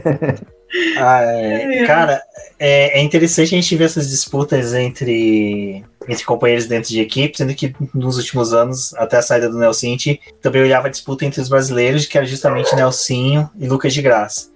Agora eu acho que a gente tem dois pilotos brasileiros lá que. e Não, não que eles não vão criar atritos, que não vão disputar, porque são dois pilotos também. Dei tempo ao Serginho, pô, pra ele arrumar umas tretas. Calma. dá É, são dois pilotos agora. que eu não vou negar, devem ser sangue nos olhos, porque o Serginho, tanto que batalhou, brigou, ele tá numa categoria e ele ainda briga por muito, muitas conquistas na vida dele. O próprio Lucas de Graça, para poder se mostrar que ele ainda tem perfil de campeão, mas o que, que vocês acham? Vou começar pela Cintia. Sérgio Sete Câmara, na live que a gente participou passada com o Thiago Alves, que eu até comentei sobre a participação do, do Lucas de Graça, eu, eu acho que um pouco eu fui maculado a minha visão sobre a participação dele, porque era uma questão de época de pandemia, eram poucas entrevistas, era pouco acesso a jornalistas a ele, eu me senti, eu vi ele muito frio, muito, muito apático dentro da categoria, mas de repente eu dei dois passos para trás depois que o Thiago Alves conversou com a gente, eu falei, cara, tá sendo porque tá sendo um campeonato assim por causa do formato, tá no pico da pandemia, os caras estão fazendo toda uma coisa, não tem esse calor. E depois, quando ele se confirmou na Dragon, a gente viu lives dele em que ele tá se empolgando pela categoria, ele abraçou a categoria, e você acha que ele é um cara que poderia ser o sucessor do Lucas de Graça nesse ponto, de cara que vai erguer a bandeira do Brasil dentro da categoria, vai brigar, vai disputar por títulos? Bom, de novo eu vou pegar umas informações exclusivas que eu coletei em outro lugar. Beijo, Lucas Santoque. É, assim, o, o Sete Câmara, ele tá num, num- Na verdade, esse ano para a Fórmula E é muito crucial para todo mundo, cada um pelos seus motivos, né? E o Sete Câmara, ele precisa se consolidar na carreira dele, sabe? Essa vai ser uma virada de chave muito importante para ele, piloto, né? Então ele tá muito focado, por isso que ele tá todo, ele tá empolgadaço, assim, ele tá super afim, empolgadaço, motivado, isso é muito bom, porque ele é muito jovem, então ele precisa disso, né? Assim, é, e aí a gente já falou da Dragon, então a gente sabe que a equipe não tá no momento bom, ele não vai ter o melhor carro. Pode ser que consiga evoluir com o powertrain novo, pode ser que não, mas ele precisa fazer uma boa categoria até para ele continuar lá, né? Para ele permanecer lá, mesmo que não seja na Dragon, para ele conseguir ah, uma posição, um assento numa equipe melhor mais para frente, sei lá, numa Virgin, numa BMW, não sei, assim, uma equipe eh, que, que dê mais possibilidade de vitória para ele, né? E lá em Berlim foi uma situação muito atípica, né? Por tudo que aconteceu, por serem várias corridas num, num curto espaço de tempo, por ele ter sido anunciado duas semanas antes, então ele teve pouco tempo de preparação. Ah, ali foi quando as, as as, as mudanças né, de regra de equipe começaram a ser aplicadas, então ele estava com um engenheiro lá e um engenheiro nos Estados Unidos, e, e, assim, tinha muita falha de comunicação, porque o pessoal não estava totalmente presente, e ele mesmo falou em entrevista coletiva na época, né, que ele ainda estava se acostumando com a equipe, é, e aí essa coisa de não estar tá com a equipe completa lá também favoreceu que ele tivesse um desempenho meio, sabe, meio assim, fora o fato dele estar tá estreando, fora o fato dele estar tá estreando, substituindo outra pessoa, né, então foi uma série de coisas que, querendo ou não, acaba afetando o psicológico da pessoa, mas assim, você pega mais pro finalzinho, principalmente nas duas, nas duas equipes, não, nas duas últimas corridas, ele consegue se classificar praticamente de uma maneira mágica, sabe? Ele leva a Dragon para dentro do, do Q10, Q10 não, do, do PP10, né, das, do top 10, das 10 primeiras posições. Só que o carro perde rendimento, então, tipo, ele largava em nono, terminava em 17, sabe? Mas, assim, ele mostrou por isso que ele foi contratado novamente. Né? Ele mostrou que com equipamento bom ele consegue entregar. E aí o foco dele deve ser esse, né? Se, se a Dragon não conseguir realmente entregar um, um carro bom, competitivo para ele, ele precisa fazer o melhor o máximo de bons resultados que ele puder para se mostrar para outras equipes. Para dizer, olha, galera, eu tô aqui, eu consigo fazer, eu tô disponível, me chama, me liga, vem de zap, entendeu? Então, é, ele, acho que o momento da carreira que ele está agora é esse.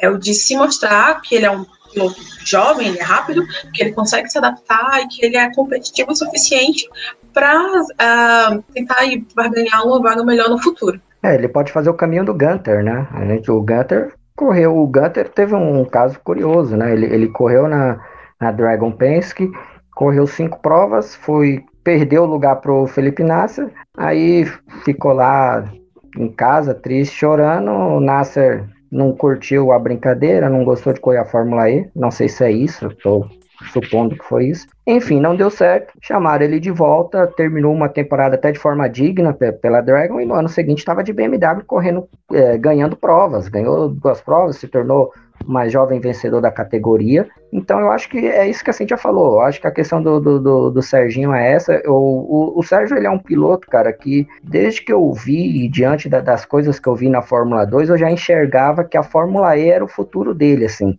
Eu acho que o estilo de pilotagem dele é, condiz muito com o que a Fórmula E procura. Né? A Fórmula E, por um tempo, a galera via, não sei se foi por conta da, da entrada do Felipe Massa na Fórmula E, mas passou uma impressão que era um lugar para pessoas que não deram certo na Fórmula 1. Não. A Fórmula E é uma chance de você ter uma carreira caso você não consiga entrar na Fórmula 1, que, como eu já disse aqui antes, é complexo. Então, o Sérgio Sete Câmara tudo estava indicando que seria complexo ele chegar na Fórmula 1. Ia ser um caminho muito complicado. Então, eu acho que a Fórmula E, para ele, é uma ótima alternativa. E, e ele é, é só você ver alguns talentos como o próprio Gunter, que eu falei aí, que é um cara que correu Fórmula 2, não tinha expectativa nenhuma na Fórmula 1, na, mas na Fórmula E existe uma expectativa para o Gunter. Existe uma expectativa para o De Vries, pode existir uma expectativa para o Sérgio Sete Câmara. Eu acho que é, ele na Dragon ele tem chance de marcar alguns pontos né, e, e, se dá bem. Ele não foi ruim em Berlim, foi como a Cintia falou, ele pegou um carro que ele não conhecia, um, uma categoria nova.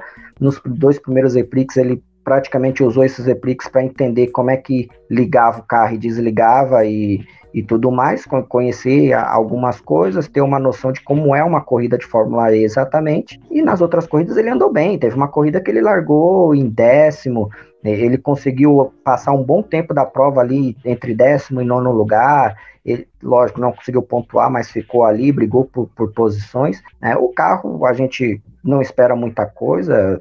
Pô, é a Dragon, foi a terminou os dois últimos campeonatos em penúltimo, não dá para você criar expectativas em cima disso, mas dá para você se iludir com pontos. O Hartley pontuou na temporada passada, conseguiu só dois pontos, mas pontuou. Então, acho que pro Serginho é isso, cara, é criar experiência e deixar sua marca, até porque na, na Fórmula E a gente sempre tem mudanças de grid, pode ser a grande chance dele aí. Pego pelo monte de novo. A referência, gente, olha essa referência. Eu falava durante as nossas lives do. Até é legal, né? Que a Fórmula E foi o que me encorajou a fazer live, porque eu tinha medo de colocar minha cara até eu conseguir uns filtros que melhorem, que normalmente meu rosto não é tão assim. Uh, eu falava que eu ia chamar ele de Ginter por causa do Friends, mas é, de tudo que vocês falaram, cara, não tem nada pelo menos por mim, se a Débora quiser é, acrescentar alguma coisa, só do Felipe Nassi, que eu acho que uma coisa que até nas lives que a gente comentou aqui das equipes de Fórmula 1, que quando a gente passou pela Alfa Romeo, o pessoal comentou bastante da passagem dele pela Sauber. O pessoal, ah, é uma pena não ter continuado. Eu falo, cara, eu não acho. Eu acho que o cara se achou na Isma de uma forma que nenhum outro piloto, acho que só o Christian Fittipaldi, se encontrou naquela categoria e o cara firmou o pé lá. Então é a mesma coisa que a gente falou a, agora há pouco do CR7 Câmara. O cara se encontrou na. Fórmula E. Então, às vezes o piloto se encontra numa categoria que para ele, para o público, ah, uma pena, queria ver ele em tal categoria. Mas é, o cara na, na Amazon detonou, mandou muito bem. Eu acho que a permanência dele lá vai ser muito boa até pra gente mesmo, pro público brasileiro. Outro, outro exemplo que, que gente... se encaixa nisso, desculpa, Débora, só falar, outro exemplo que se encaixa nisso é o Bruno Senna, cara. Bruno Sim. Senna passou pela Fórmula 1, não, não deu certo. Passou pela Fórmula E, não deu certo. Foi pro WEC, cara, e se deu bem. É, é isso, às vezes é, o cara tá no lugar errado, na hora errada, acha uma categoria que se encaixa naquilo que ele tá procurando, no estilo de pilotagem dele e dá certo. Não, o que eu ia falar é que, assim, ano passado, quando a gente estava acompanhando ali a, o, o, Festival de Berlim, que o Câmara estava correndo, ali ainda não parecia que ele estava muito é, assim, inclinado aí para Fórmula E, sabe? Tipo, ainda parecia que a Fórmula E era uma segunda opção, porque ele queria a, a Fórmula 1, né? Tipo, a, a, não era a categoria principal.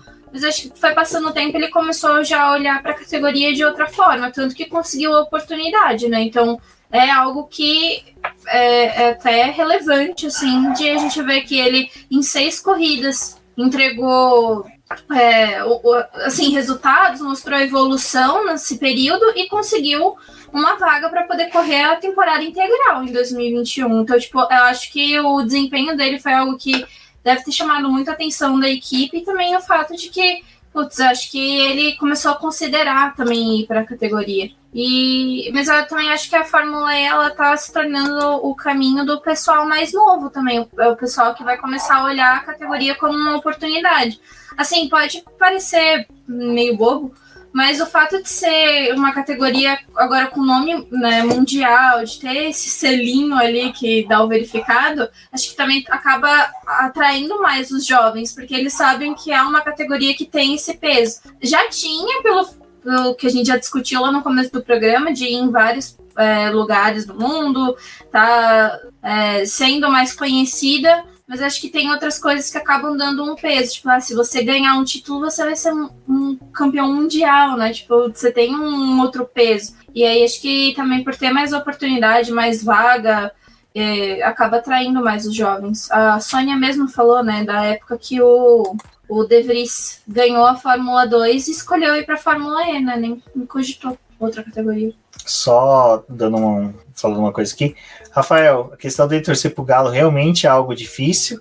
E eu não gosto muito dele, porque um defeito é que lá em 2008, 2009, eu fiz uma entrevista no escritório do pai dele. Não me aceitaram como estagiário, mas me deram uma fitinha para colocar crachá. Só não entendi por que isso não foi efetivado. Mas, né, aquelas coisas que acontecem. Dicas de passagem, agradeço.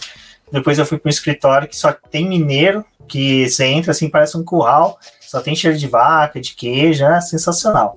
Bom, é, agora, falando. Falando do que mesmo? Falando dos brasileiros. Ah, é sim. Expectativas para a temporada 2021. Acho que não vou entrar nesse mérito, porque calendário ainda está em construção. É muito difícil. A gente teve uma pré-temporada que, como o Rodrigo falou, não deu muitas certezas, ficou muito sombria. Eu lembro que a Cíntia ia fazer os textos, era tipo assim, gente, os resultados estão meio conturbados, a gente não tem uma dinâmica tanto para saber. E eu acho que o que o pessoal pode ficar feliz é que até eu prometi agora aqui para. Deixa eu buscar ele.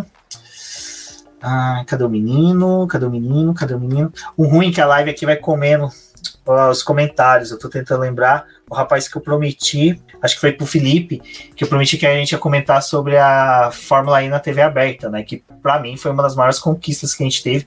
Eu acho que independente de qual canal que foi, só de ir pra TV aberta é uma chance, porque eu lembro que quando ia ter corrida, todas as redes sociais, grupos do WhatsApp que você tinha, que também é rede social, não sei porque eu excluí ela, é, todo mundo pedindo link, que é uma coisa que me incomoda pra caramba, né? Mas tudo bem. Pessoal, quero link, quero link para acompanhar, e a gente entende por que, que eles querem, né? Isso. E agora com a TV aberta, né, Rodrigo, a gente tem uma chance de popularizar, né? Até que enfim a gente consegue democratizar e popularizar essa categoria que se torna cada dia mais importante para todos esses conceitos que ela traz quando inicia uma temporada. É, é, isso que você falou é importante, cara, porque assim, a gente. É, muita, muita gente se esquece de alguns detalhes, né? É, aqui no Brasil, cara, é, basicamente o único esporte que a galera cultua mesmo, que a gente pode falar, não é um esporte de nicho, é um esporte popular, é o futebol. Todos os outros, ele é um esporte de nicho. E quando você restringe a TV fechada, você está falando com o nicho do nicho. Você está falando de um esporte nichado para um público nichado, porque nem todo mundo tem TV fechada. Então isso dificulta, né? E, e, talvez esse tenha sido o maior empecilho da Fórmula E nesses últimos anos, que é isso, sabe? É, eu, eu, falo como assessor, assim, toda vez que eu, eu, procurava alguém que talvez, sei lá, um jornalista, um portal maior, é, tirando os especializados, quando eu ia procurar alguém de, de um portal maior para tentar vender uma pauta de Fórmula E, eu ficava duas horas para o cara explicando a história da Fórmula E, porque o cara simplesmente não sabia o que era a Fórmula E. Então, bom, não vou entrar no mérito se ele se ele tinha a obrigação de conhecer ou não, mas eu compreendi a dificuldade, porque é, isso que eu estou falando. Você está falando de um nicho, que é automobilismo, Dentro desse nicho você tem o que é popular, que é a Fórmula 1, a Indy mais ou menos aqui no Brasil, justamente por conta disso, porque durante um bom tempo ela ficou na TV aberta como uma espécie de concorrente da Fórmula 1, não vamos nos esquecer disso. E para completar, você tem ali categorias que são interessantes, mas a galera pouco se importa, porque a galera fica na neura de Fórmula 1, Fórmula 1. Para a Fórmula E, isso é um passo importante, cara. Estar na cultura, aí lógico, vai ter aqueles que vão tentar denegrir, pô, a cultura, pô, a cultura, a cultura é, é uma emissora pequena, só passa Castelo Ratimbum e Pingu, é, e Cocoricó, a programação dos caras é basicamente essa.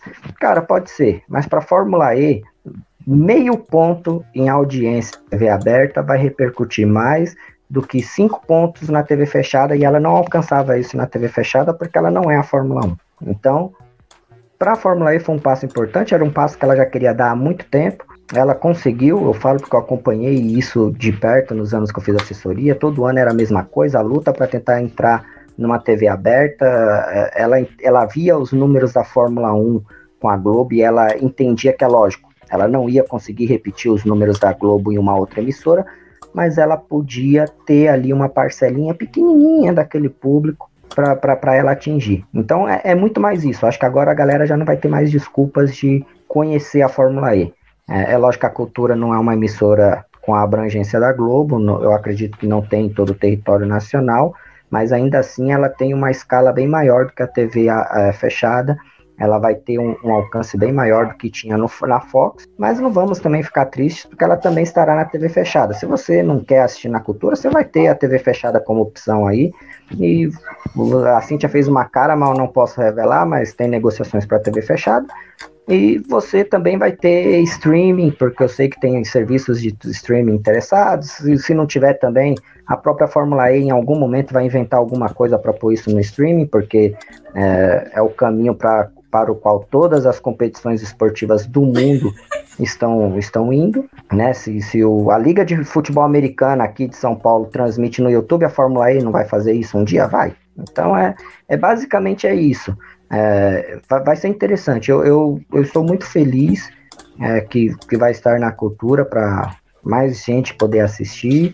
E, e, e é isso, cara. Eu, eu, acho que a Fórmula E ela merece ser tratada. É, ela sabe que ela não é a Fórmula 1, mas em um canal específico ela precisa ter o tratamento de ser a Fórmula 1 daquele canal. E eu acho que isso ela vai encontrar na cultura, ela vai encontrar no, no canal de pago que ela for fechar, ela vai encontrar seu público no streaming e, é, e é isso. É. A gente tá.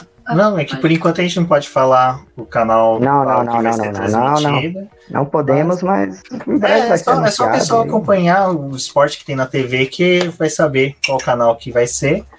Mas Exato. O que é interessante disso tudo é que se a gente parar para pensar, a gente fala assim, ah, TV Cultura é uma TV estatal, meio estatal, né? Padre Anchieta, Instituto Padre Anchieta, é, atinge São Paulo, aí você vê os detratores, ah, que vai só ser São Paulo. Cara, São Paulo tem população maior que a Holanda, maior que a Alemanha. Exato. Tipo, se você pegar aqui só o Capão Redondo, onde que eu moro, tem mais população que metade da Europa, dependendo. E, cara, e vou falar, a Fórmula E, e é uma coisa que a gente estava falando até lá no grupo, falando nos grupos de WhatsApp, que vocês estavam participando, que é interessante, né? Que a gente tem o, que nem a Cíntia, né? Que é do Nordeste, tem a Renata do, do Epix News, que é do Nordeste, que eu vejo que o, o pessoal que normalmente seria não teria espaço em outros esportes, consegue atingir com a Fórmula E. E uma coisa que eu sempre achei interessante, a, a TV Cultura, ele sempre primou por questões de, é, pelo perfil dela, de trazer conhecimento, trazer programas que ensinam, que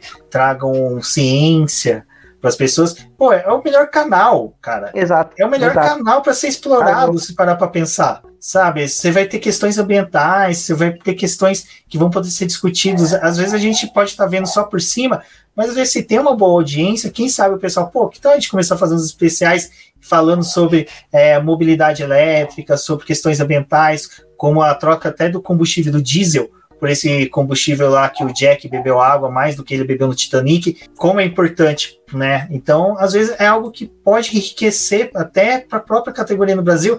E o que eu falei, eu quero popularizar. Às vezes você coloca uma outra emissora de TV aberta em que não, não, não tem essa visão, somente transmite né, a corrida. Então, eu, pelo menos, eu acho que eu, que eu tenho uma visão um pouco mais otimista de ter ido para a TV Cultura do que outros canais.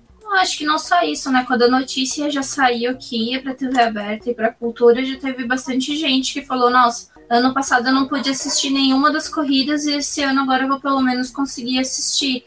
Porque realmente era muito complicado. E assim, quando a gente estava. A gente pode até voltar à discussão que a gente estava tendo ali na época da Fórmula 1. Não é todo mundo que tem internet boa, não é todo mundo que tem acesso, e não é todo mundo que vai conseguir acessar link para poder ver, porque tem gente que ah, não tem um, um computador em casa, assim. É, vai ter que ver pelo celular. E nem todos esses links cons conseguem funcionar em celular.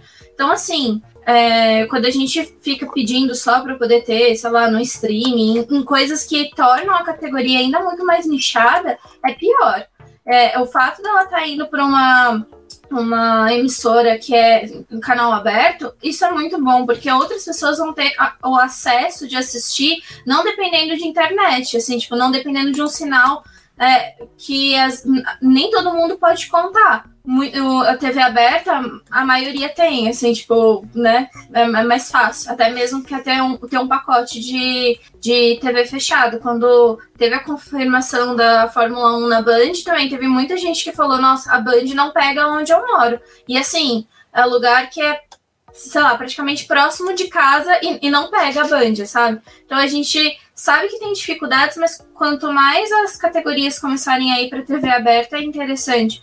O próprio Extreme E, assim, quase toda semana a gente recebe release deles, que além de eles estarem fechando é, com emissoras no Brasil, eles estão fechando em outros lugares do mundo, porque eles, eles querem propagar a, a, a categoria, né? Mostrar, fazer com que mais pessoas assistam. Então, assim, qualquer coisa que a gente tem em TV aberta e tem esse conteúdo, vai fazer outras pessoas assistirem, vai fazer pessoas que não conseguiam acompanhar a categoria, que às vezes iam lá, liam um texto, sabiam o que está acontecendo no campeonato, mas é, a gente vai estar tá proporcionando essas pessoas a verem a categoria mesmo e verem essas próximas mudanças. Então, isso é uma coisa que assim faz diferença para todo mundo. Para a gente que é produtor de, de conteúdo também, porque a gente sabe que numa próxima live da Fórmula E com essa exibição, outras pessoas vão aparecer e elas também vão querer saber mais da categoria. Então, assim, acaba movimentando para todo mundo, né? E outra, só falando um pouquinho, a, a Sônia mandou uma coisa interessante, que ela falou que já vê reportagens da, da Fórmula E ligada, explorando essa questão da sustentabilidade, inclusive um dos motivos pelo qual a Fórmula E ela, ela gostou muito da procura da cultura e, e teve uma facilidade para fechar esse acordo foi justamente por conta disso, porque a Fórmula E, é aquilo que eu falei, ela não vende só a competição, ela tem uma outra proposta por trás dela que é tão importante para ela quanto a competição, né? Então, ela precisa ter isso mostrado. É, a Fox explorou isso, mas a gente sabe que a, a TV paga ela tem um, uma questão de que ela, ela é muito dependente da, da, audiência e a gente tem que ser realista. Automobilismo não dá, não dá audiência. Se, se o canal tá pegando automobilismo porque ele tá se iludindo que vai dar picos e picos de audiência, lamento. Ele não pode pegar nenhuma categoria de automobilismo pensando nisso. A Fórmula E tem todo um contexto por trás, ela tem toda uma história por trás. Por exemplo, o que a Cintia falou do, do, do combustível lá que o Leonardo DiCaprio lá bebeu, é, cara, por exemplo, a gente vê isso em grupos especializados de automobilismo, a galera falando que a Fórmula E polui, que a Fórmula E é, ela vende uma, uma propaganda falsa a partir do momento que ela usa geradores lá e polui todo aquele ambiente no qual ela tá. Tá vendo? O cara ele não assistiu o documentário da Fórmula E onde explica isso e mostra isso claramente que não é verdade. Entendeu? É lógico, ele também não tem a obrigação de assistir. Mas isso, por exemplo, é algo que pode ser divulgado na própria cultura. A cultura pode ir lá fazer uma matéria Sim. sobre isso, apresentar o, o village lá que, que é montado em cada, em cada local que é realizado os EPRIX e explorar isso daí, ó. Tá vendo esses geradores? Olha o combustível aqui do que ele é feito. E vai ter as pessoas especializadas lá pela Fórmula E para explicar isso, porque eles querem divulgar isso. Eles querem divulgar isso. Então é, é precisa ter esse espaço e a cultura é o canal perfeito para isso. Não que os outros não tenham capacidade. É aquilo que eu falei, cada canal tem a sua dinâmica. Isso para a cultura não vai ficar estranho. Isso para a Globo, por exemplo, uma TV aberta, só veria sentido se fosse naquele quadro lá do Agro é Pop, Agro é Tudo, tá na Globo. Só se fosse naquilo. Em, em nenhum outro lugar ia fazer sentido a Globo mostrar. Globo é, Ciência, né? Do, Talvez. É, tá, nem sei se existe mais Globo Ciência. Existe, Nem também. Não existe mais. Não existe. Chutei. Cara, não existe. Os nerds estão na internet, ninguém Ô, nerds não cara, mas vamos, vamos combinar aqui uma reportagem bem feita no Fantástico. Não, Nossa. sim, o Fantástico seria um Sabe? lugar maravilhoso para isso, sabe? Mas é, a gente sabe que tem questões comerciais que impedem isso. Então, na cultura, a, a Fórmula E não vai ter essa barreira. Entendeu? Mas, mas aí que a gente pode ter os dois mundos, né? Porque Exato. a Fórmula E, que tem mais etapas e necessitaria de uma atenção maior, fica na TV Cultura. E a Extreme E, que tá na Globo, que são menores etapas, pode ter uma dinâmica um pouco diferente. A Globo também, e aí que é legal. O cara fala, pô, Extreme E, que categoria louca é essa? Vai lá dar uma Google, pô, Fó- Fórmula E, peraí, Fórmula E tem um Epix agora esse final de semana na TV Cultura, vou assistir. Sabe, uma coisa que linka a outra. E é aquela coisa que eu sempre falo pra galera. A participação dos fãs é essencial. Tá Sim, exato. assistindo, Twitter, fala, bom dia, hoje vou assistir o Epix de Marrakech da, da Arábia Saudita, lá em Guaxupé.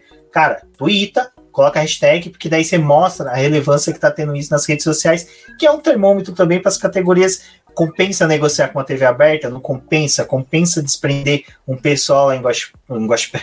Brasil para poder é, cobrir a categoria? É que eu falo, eu vou brigar, eu quero um Epix em Guaxupé, vai ser sensacional. Imagina, cara, o ponto turístico mais sensacional de Guaxupé é a catedral e, e o cemitério.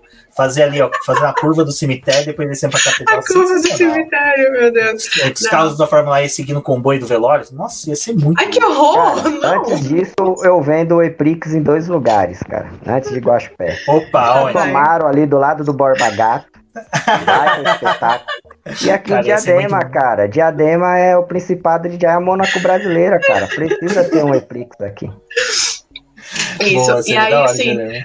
É, é legal essa parte também da Fórmula E estar numa TV aberta para ver a questão de audiência, para ver se finalmente sai o bendito do, da corrida no Brasil que a gente está esperando desde a primeira temporada que estava tudo certo, só que deu tudo errado no final e nunca mais deu certo de novo, né? Então a gente Nós é pobre, a gente não tem dinheiro pra pagar, comprar euro pra ir pra fora, gente. Vocês têm que vir pro Rio de Janeiro, pra São Paulo. Pois é, mas e assim, Preferência é, duas corridas, uma em São Paulo e uma no Rio de Janeiro. e uma em Fortaleza, mas tudo bem. Eu compro Fortaleza. Fortaleza. Já pensou em Rodrigo? A gente lá em Fortaleza, termina o Eprix, vai pra praia. Caramba, cara, ia ser bom. Tinha o saco hein? da Cintia, todo mundo dormindo na casa dela, batendo no vizinho. Fala, você que é um vizinho barulhento, toma, pagou minhas lives. Né, E, e mas, mas realmente é importante a galera assim, interagir, gerar engajamento, é, interagir. A, a equipe já foi é, definida né, na cultura, que vai ser o Fábio Seixas no comentário e o Marco de Vargas na narração.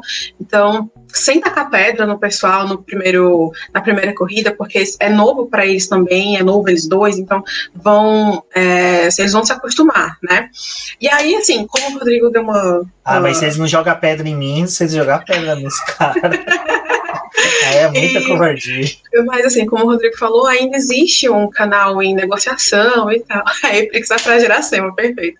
É, existe, existe canais ainda em negociação. Hoje, assim, quem estava no Twitter, nas redes sociais, viu que deu burburinho que já apareceu na, na grade lá do, do Sport TV, né? Então, assim, existe um comunicado oficial? Não existe. E aqui Eu vou dizer aqui. oficial. Eu vou afirmar que bater o martelo que vai ser, não vou falar isso, porque vai que gera uma barrigada depois, então, sabe? Não. Mas rolou essa conversa, entendeu? Não, sei. Né? Mas, assim, independente de onde seja, e se for dos canais, melhor, porque você pode escolher, né? Você, vai, você pode ver que, que narrador você gosta mais, que comentarista você gosta mais, né? Ou até mesmo que é mais fácil um para você do que o outro, né? Porque você tem a TV aberta, você não pode pagar o canal fechado. Ou você vai assistir no canal fechado porque você acha que o sinal é melhor, não sei, assim. É legal você ter essa opção também, mas independente de onde você vai assistir, é muito importante que haja, assim, um engajamento, né? Que as pessoas comentem, que as pessoas sigam o boletim do Paddock, que as pessoas leiam o meu texto, que as pessoas vejam o meu infográfico lindo, maravilhoso que foi postado hoje, que eu tô morrendo de orgulho de ter feito, né? É, usem as hashtags, sabe? Deem engajamento, porque tudo isso é importante pro, pro crescimento da categoria e da comunidade, né? Assim, de apresentar a categoria para outras pessoas, principalmente para aquelas pessoas que ainda têm aquele preconceito chato e tal, sabe? Então, assim, ver quanto mais gente legal falando, falando coisas boas, melhor para todo mundo, porque cresce todo mundo em conjunto, né? E é isso que a gente quer. E pode falar, Rodrigo. Não, e outra, é que a Cintia falou do Eprix do Brasil, e o, o Eprix do Brasil, na verdade, ele tem uma importância também nessa questão da divulgação, tá? A gente falou da, das TVs, mas eu acho que até essa questão da galera não. Apesar do sucesso dos brasileiros, né? A gente teve o Nelson Piquet campeão na primeira temporada, a gente teve o Lucas de Graça campeão na terceira, e o Lucas de Graça é um cara que tem um monte de recorde aí na categoria, é, subiu no pódio em quase metade das provas que disputou.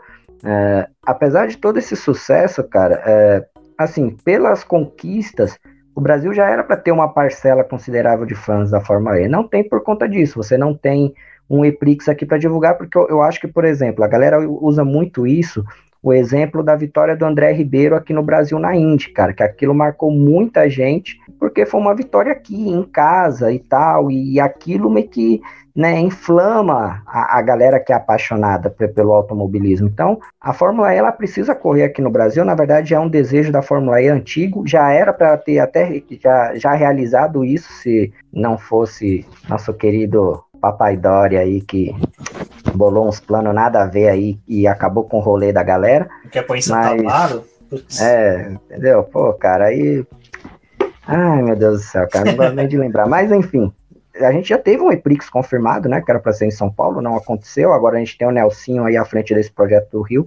Que eu acredito que vai acontecer, até porque o Nelsinho Piquet é, um, é uma pessoa influente. É uma Se aproximou que... muito da CBA recentemente, Exato, isso é um bom sinal, né? Isso, e outra, não só da CBA, cara, ele se aproximou da, das pessoas que controlam a Fórmula E, que tem esse desejo. Sim. Ele encontrou um local que aparentemente tem condições de receber a prova, que é o Parque Olímpico do Rio, que não está sendo utilizado lá para muitos eventos, então a Fórmula E poderia ser um evento ali que poderia dar um, um, uma outra visão ao local e até abrir as portas para outras categorias. Eu, eu, acredito muito nesse plano, e aí não é informação, tá? É feeling mesmo, porque assim, na Fórmula E a gente sempre ouviu de todos os caras, e não era para fazer é, propaganda, não, não era para se dar bem, com ficar bem visto com os brasileiros, não todos eles sempre afirmaram, seja pilotos, equipes e diretores e chefias da Fórmula E, presidente, vice-presidente, eles sempre bateram na tecla.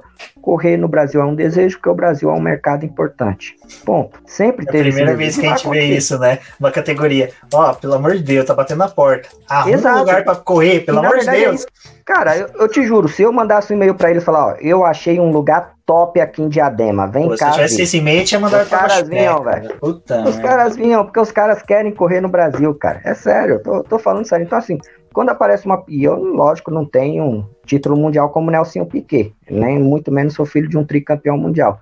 Então, assim, quando vai um cara como Nelson Piquet Júnior e fala para os caras, ó, tem um lugar no Rio de Janeiro que dá para sediar a um EPRIX. E estamos falando do Rio de Janeiro, uma das principais cidades, um dos principais pontos turísticos do mundo, tá? Então, cara, é lógico que os caras vão correr. Os caras só vão perguntar: dá para ver o Cristo Redentor de lá? Ah, sim, mas dá. É, a área comporta o a gente village? Faz comporta. A, gente, a gente dá um jeito, Exato, entendeu? é, é no, prédio, tem um prédio, é, sabe? Faz. Já pensou a abertura começando com música, é, a abertura que nem novela do Manuel Carlos? Tarará, tarará, tarará, o calçadão lá, as ondinhas do calçadão. E Pix Helena. Lá no Leblon. no Leblon. Tem uma invasão de Helenas na pista né, durante o Eprix. Cara, os carioca vão me matar, velho. Desculpa, mas, mas é isso, cara. Eu, eu acho Mas é, as referências culturais brasileiras passam pelo ah, Rio.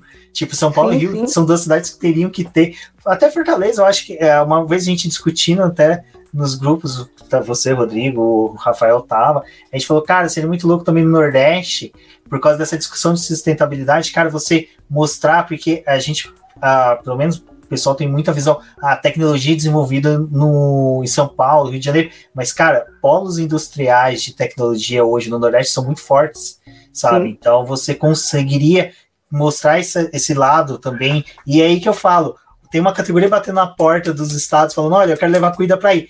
Cara, um, eu sou um político e falo assim, cara, eu trago para cá, eu consigo trazer investimento, um foco de investimento de empresas de tecnologia, de desenvolvimento de energia elétrica, seria muito bacana. Mas, infelizmente, Exato. Brasil é Brasil, né? O pessoal. É, cara. É, a galera gosta de, de, de, complicar muito e tornar tudo uma guerrinha, né, cara? Porque, assim, pro Brasil é importante ter um EPRIX, cara. Não, não importa onde que seja, é importante ter.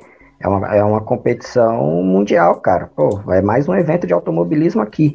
É, Eu, eu concordo com o Rafa. O Rafa falou que ó, o Parque Olímpico é para mim, cara, só, só existem dois lugares assim que eu bati o olho e falei, cara, quando, quando eu vi os projetos que foram desenvolvidos, eu falei, tem tudo a ver com a Fórmula E. Um foi um que o Lucas de Graça apresentou envolvendo o Parque do Ibirapuera, porque eu achei, cara, ok, bateu, tem tudo a ver. Só que esse do Lucas de Graça tinha uma complicação. Você tá pegando algumas vias que são importantes para São Paulo, cara, que não dá para você tirar do, do, do paulistano durante três, quatro dias. Porque assim, o evento acontece tudo em um só. Mas tem uma montagem, tem, tem toda uma preparação. Você não vai, você vai gastar. Isso porque eu tô falando quatro dias, mas é bem mais, provavelmente uma semana, quase duas. São Paulo não pode ficar sem, sem alguns pontos é, durante esse, essa quantidade de dias, entendeu? Ainda mais ali próximo do Parque do Ibirapuera. Não sei se isso, essa foi a grande questão que atrapalhou esse projeto do Lucas de Graça, mas eu acredito que é um deles. Já o Rio não, cara. Você tem ali um, um parque olímpico que está num lugar que já tem uma história, porque a gente não pode se esquecer de onde ele foi construído, né? Ele, ele possui uma história, é bem localizado. O, o Nelsinho fez lá esses dias uns stories lá mostrando os locais. Ele até falou: pô, aqui pode ser a reta de, de da linha de chegada e tal e tal, ali pode ser os boxes, ali pode ser é, o pódio, ele foi mostrando os locais, ou seja, é um projeto que ele já tem desenhado na mente dele, ele já sabe exatamente onde vai ser qualquer coisa, então acho que vai sair. A, a grande pergunta que a gente tem que fazer agora pro Nelson Piquet é quando? é para este ano, eu, eu acho muito difícil. Mas para uma próxima temporada, é possível. Até porque Santiago é, provavelmente vai ser um, um Eprix que vai ser jogado mais para frente do calendário. E, e, Santiago vai permanecer na Fórmula E por muito tempo, porque o governo chileno adora os Eprix. Eles amam a Fórmula E. Então você pode fazer essa ligação. Pô, você está ali no Chile, atravessa um pouquinho o continente, vai para outro lado, vem para o Rio e do Rio você volta para a Europa. É, a logística funciona. Aí, sensacional. Então, pessoal, vamos torcer aí, porque, diga-se de passagem, eu acho que uma das maiores tristezas nossa foi ter frustrado as nossas idas para Santiago. Queremos muito fazer uma cobertura de Fórmula E, porque a, nossos amigos que foram falaram que é sensacional, uma categoria que auxilia também os jornalistas, então vai ser muito legal. Bom, para finalizar a live, que a gente conseguiu bater duas horas. Chupa quem fala que não dá para falar de Fórmula E, conseguimos fazer uma live de duas horas. Anunciar que a Cintia teve uma ideia sensacional, porque, né, a menina aí, monóculos da Fórmula E, conseguiu ficar no top 10. Terminou no top 10 do Predictor, não conseguiu finalizar, Cintia? Não, porque eu esquecia de apostar. Eu fiquei durante uma etapa eu fiquei durante uma etapa, eu fiquei no top 10. Aí nos outros eu me esqueci de apostar. Aí eu saí. Perfeito. Tá, mas você ficou no top 10 boa parte do tempo, né? Fiquei, eu fiquei. Que eu lembro que teve, uma gravação que a gente foi fazer, uh, ficou eu e Milani lá falando, você entrou no negócio e falou, ah, tô em terceiro no Mundial. tipo, né? Aí, a Cintia veio hoje lá no nosso grupo, que até foi interessante que o pessoal falou, né, que o nordestino gosta de Fórmula E porque pegou o costume trio elétrico, o grupo nosso lá de gerenciamento do BP, do grupo é chamado de trio elétrico. Ela falou é o Predictor. Aí, né, o Rubens aqui, como gosta de arrumar sarna para se coçar, junto com o gato, mas o gato não tem sarna, só eu que tenho sarna, decidi, falei, tá bom, vamos fazer o Predictor? Vamos fazer o Predictor do BP. Mas daí, sabe, a pessoa não consegue ficar quieta. A pessoa tem que achar uma sarna para se coçar. Aí, o que, que eu decidi fazer? Estou disponibilizando o link aí do Predictor para o pessoal participar. Acessem. E o bolão do Casola da NASCAR tá dando certo, tá sendo super legal, tem uma resposta legal. E lá tem, tem um prêmio, né? Os três primeiros ganham miniaturas da NASCAR. Então eu vou fazer pelo Predictor da Fórmula E, os três primeiros vão ganhar também miniaturas. Então a galera participe, entre no Predictor do Boletim do Paddock, divulguem, convidem os amigos. É lógico, se você também divulgar muito, convidar muito amigo, você tem concorrência. Mas em compensação, você pode né, discutir com mais gente estratégias. Pensem bem. Então, Tá aí o link. A gente vai fazer um post bonitinho para divulgar para galera. Então, já vou esperar o Rodrigo lá, Rafael Lopes, a Paula, o Rodrigo Santoque para participar, porque daí os três primeiros ganham a miniatura igualzinho para todos. O que gostoso sempre é a participação, é o entretenimento entre a galera. E, como sempre, né, agradecer ao Rodrigo por ter vindo, aceitado o convite. Sensacional. O cara que a gente ainda não sabe para onde que a BWT vai na Fórmula 1, mas a gente já sabe que está patrocinando a casa do Rodrigo. E o cara tá bebendo água purinha, você vê que a pele Nossa, dele reduz saúde. Maravilha, cara. Maravilha. Ai. É, esse daqui eu ganhei do, do resto que deixaram no, no GP do Brasil em 2019. Eu trouxe aqui, decorei o quarto da minha filha. Né? Coitado, o cara já tava pedindo. Eu achei que você tinha pego que o, o que o Verstappen arrancou do carro do Ocon. Ah, eu tentei, mas chegaram antes. Chegaram antes, não, não deu tempo. Inclusive, eu preciso me credenciar como fotógrafo. Isso daí é um recado pro Rafa. Preciso me credenciar como fotógrafo para pegar esses restos aí que ficam aí que os caras deixam para nós lá. Pô, cara, tava muito maneiro aquele pedaço que o Verstappen deixou da Racing Point, hein, cara. Pô. Nossa, eu já falei, cara, dia de segunda eu quero revirar lixo no Fórmula 1. Eu acho que nem mais o pior é que essas peças nem chegam no lixo, né? O pessoal não, já vai não, pegando não chega. Não chega.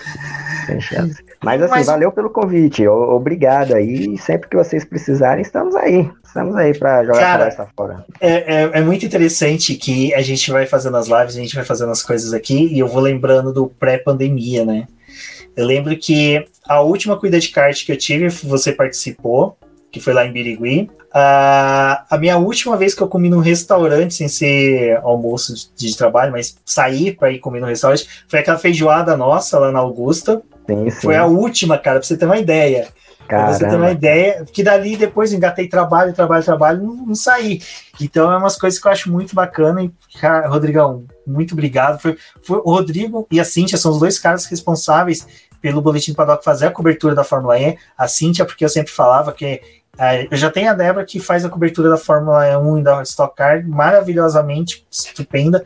Falo que sem as meninas aqui no BP eu não seria nada. Só seria mais um rostinho bonito na internet. Mas, modéstia à parte, né?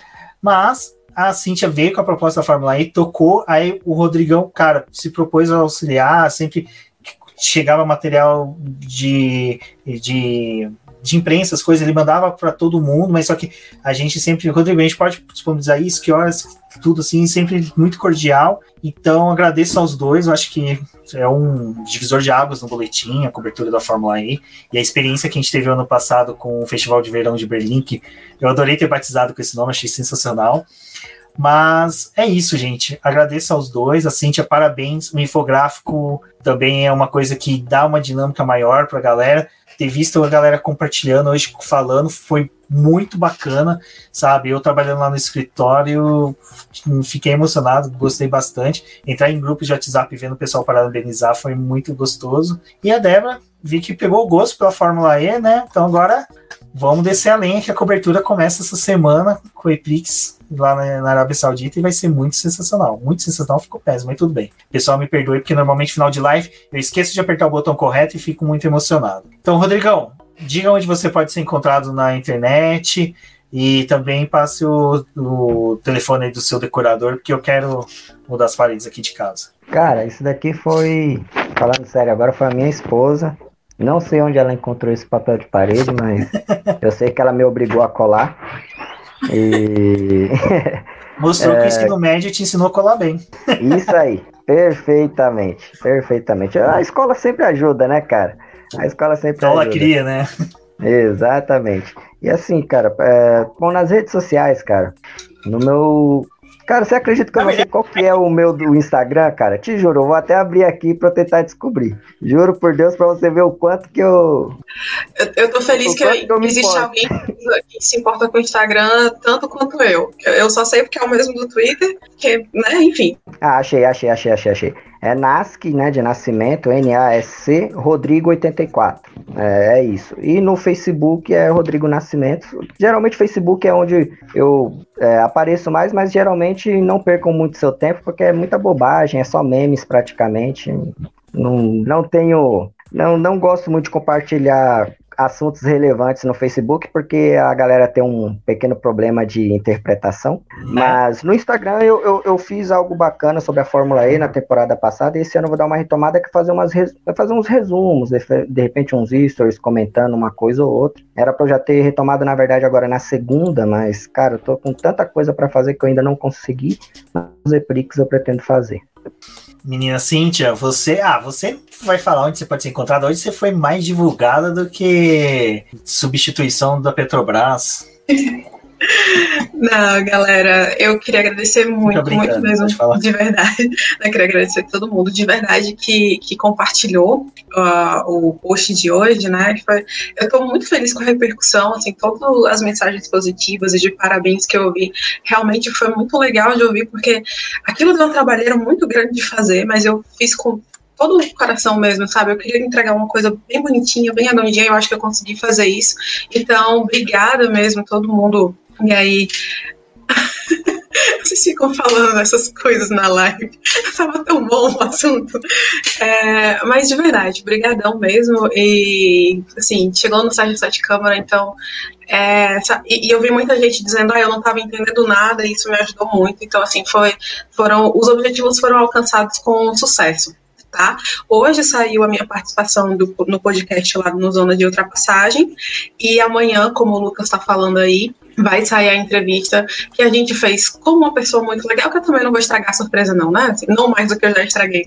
Mas eu fiz uma participação muito massa lá no Projeto Motor, que o Lucas me convidou, e eu fui toda feliz, assim, alegre, saltitante, participar lá do Projeto Motor. Então, vejam amanhã lá no canal deles, e a gente vai se falando por aqui também. E aí, já de antemão, o Lucas está intimado a participar dos podcasts de, de, corrida que a gente vai fazer ao longo da temporada sobre Fórmula E, tá, Lucas? Então você está intimado, você não pode dizer não. E mesmo de coração, obrigada, pessoal, todo mundo, porque eu fiquei muito, muito, muito feliz com a repercussão do post de hoje, tá? E é isso. Vocês podem me, me encontrar no Twitter, principalmente, que é onde eu uso mais aqui o meu minha arroba, né? Cindy underline VX, Cindy com Y. No Instagram também, eu uso menos, eu juro que eu, eu, eu, tento, eu tento usar mais o Instagram, é mais complicadinho, mas eu vou, eu vou tentar me acostumar mais, certo? E, e é isso. Obrigada a todo mundo que, que ficou com a gente até aqui. Duas horas de live, o pessoal ficou, então estou muito feliz. É, o, o Rafael Lopes está falando que vai republicar o meu texto, que inclusive um, uma conquista sabe, fenomenal que eu tive no final do ano passado, que eu consegui colocar o texto lá no Voando Baixo do Rafael Lopes, e, e aquilo também foi uma coisa que me deixou muito feliz. Essas parcerias, sabe, essas e eu tô aqui no Ceará, né? Então, tipo, de dentro aqui da minha casa, eu tô conseguindo contato com essa galera tão massa. Então, isso é uma coisa que me dá orgulho e muita alegria mesmo. E eu vou parar de falar. Então, gente, obrigada, obrigada chat, todo mundo. Se você veio aqui pela primeira vez, volte, espero que você tenha gostado. O pessoal que tá aqui sempre, brigadão de coração. E sigam o Boletim no Paddock, me sigam e a gente vai se falando. Até a próxima. Beijo, tchau. Bom, obrigada, Rodrigo, por ter aceitado o convite aqui de participar da live. E pessoal do chat, muito obrigada por toda a participação. Duas horas de live aqui falando sobre Fórmula E. E vocês sempre comentando.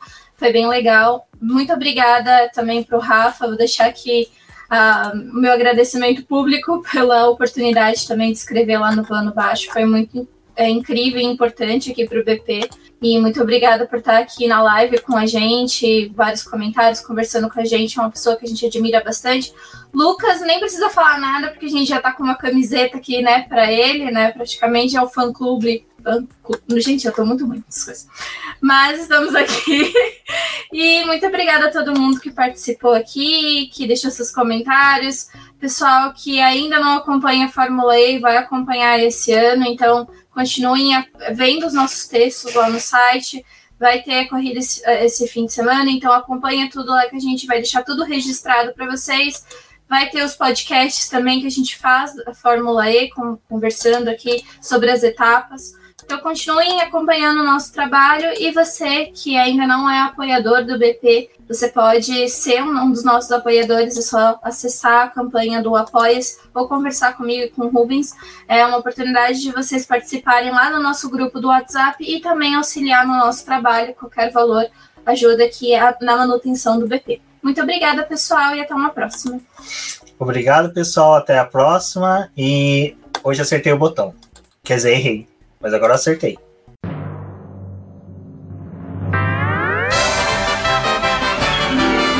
E agora vamos agradecer nossos apoiadores, aqueles que auxiliam o Boletim do Paddock através do financiamento coletivo e contínuo do Apoies. E são eles Ricardo Bannerman, Maia Barbosa, Elezer Teixeira, Luiz Fex, Arthur Felipe, Rafael Celone, Will Mesquita, Antônio Santos, Rogério Furano, Helena Lisboa, Cássio Machado, Carlos Del Valle, Bruno Vale, Eric Nemes, Bruno Shinozaki, Alberto Xavier, Will Bueno, Ricardo Silva, Beto Corrêa, Fabrício Cavalcante, Arthur Apóstolo, Sérgio Milano e Melquiades Veloso, Micael Souza, Ezequiel Bale, Silney Messi, Rafael Arílio, Rafael Carvalho, Fábio Ramiro, Lauro Vizentim, Maria Ângela, Thaís Costa, Rafael Catelã, Jane Casalec, Carlos Eduardo Valese, Tadeu Alves, Paula Barbosa, Ale Ranieri, Leandro Nogueira, Bianca Mês, André Brolo, Bruno Lima, Ivan Grego, Maicon Tavares, Talita Santos, Diego Machado, Gabriel Sawaf, João Guilherme, João Rai e Gustavo Frigoto. Muito obrigado a todos aqueles que apoiam o Boletim do Paddock e auxiliam no nosso desenvolvimento e crescimento. E se você quer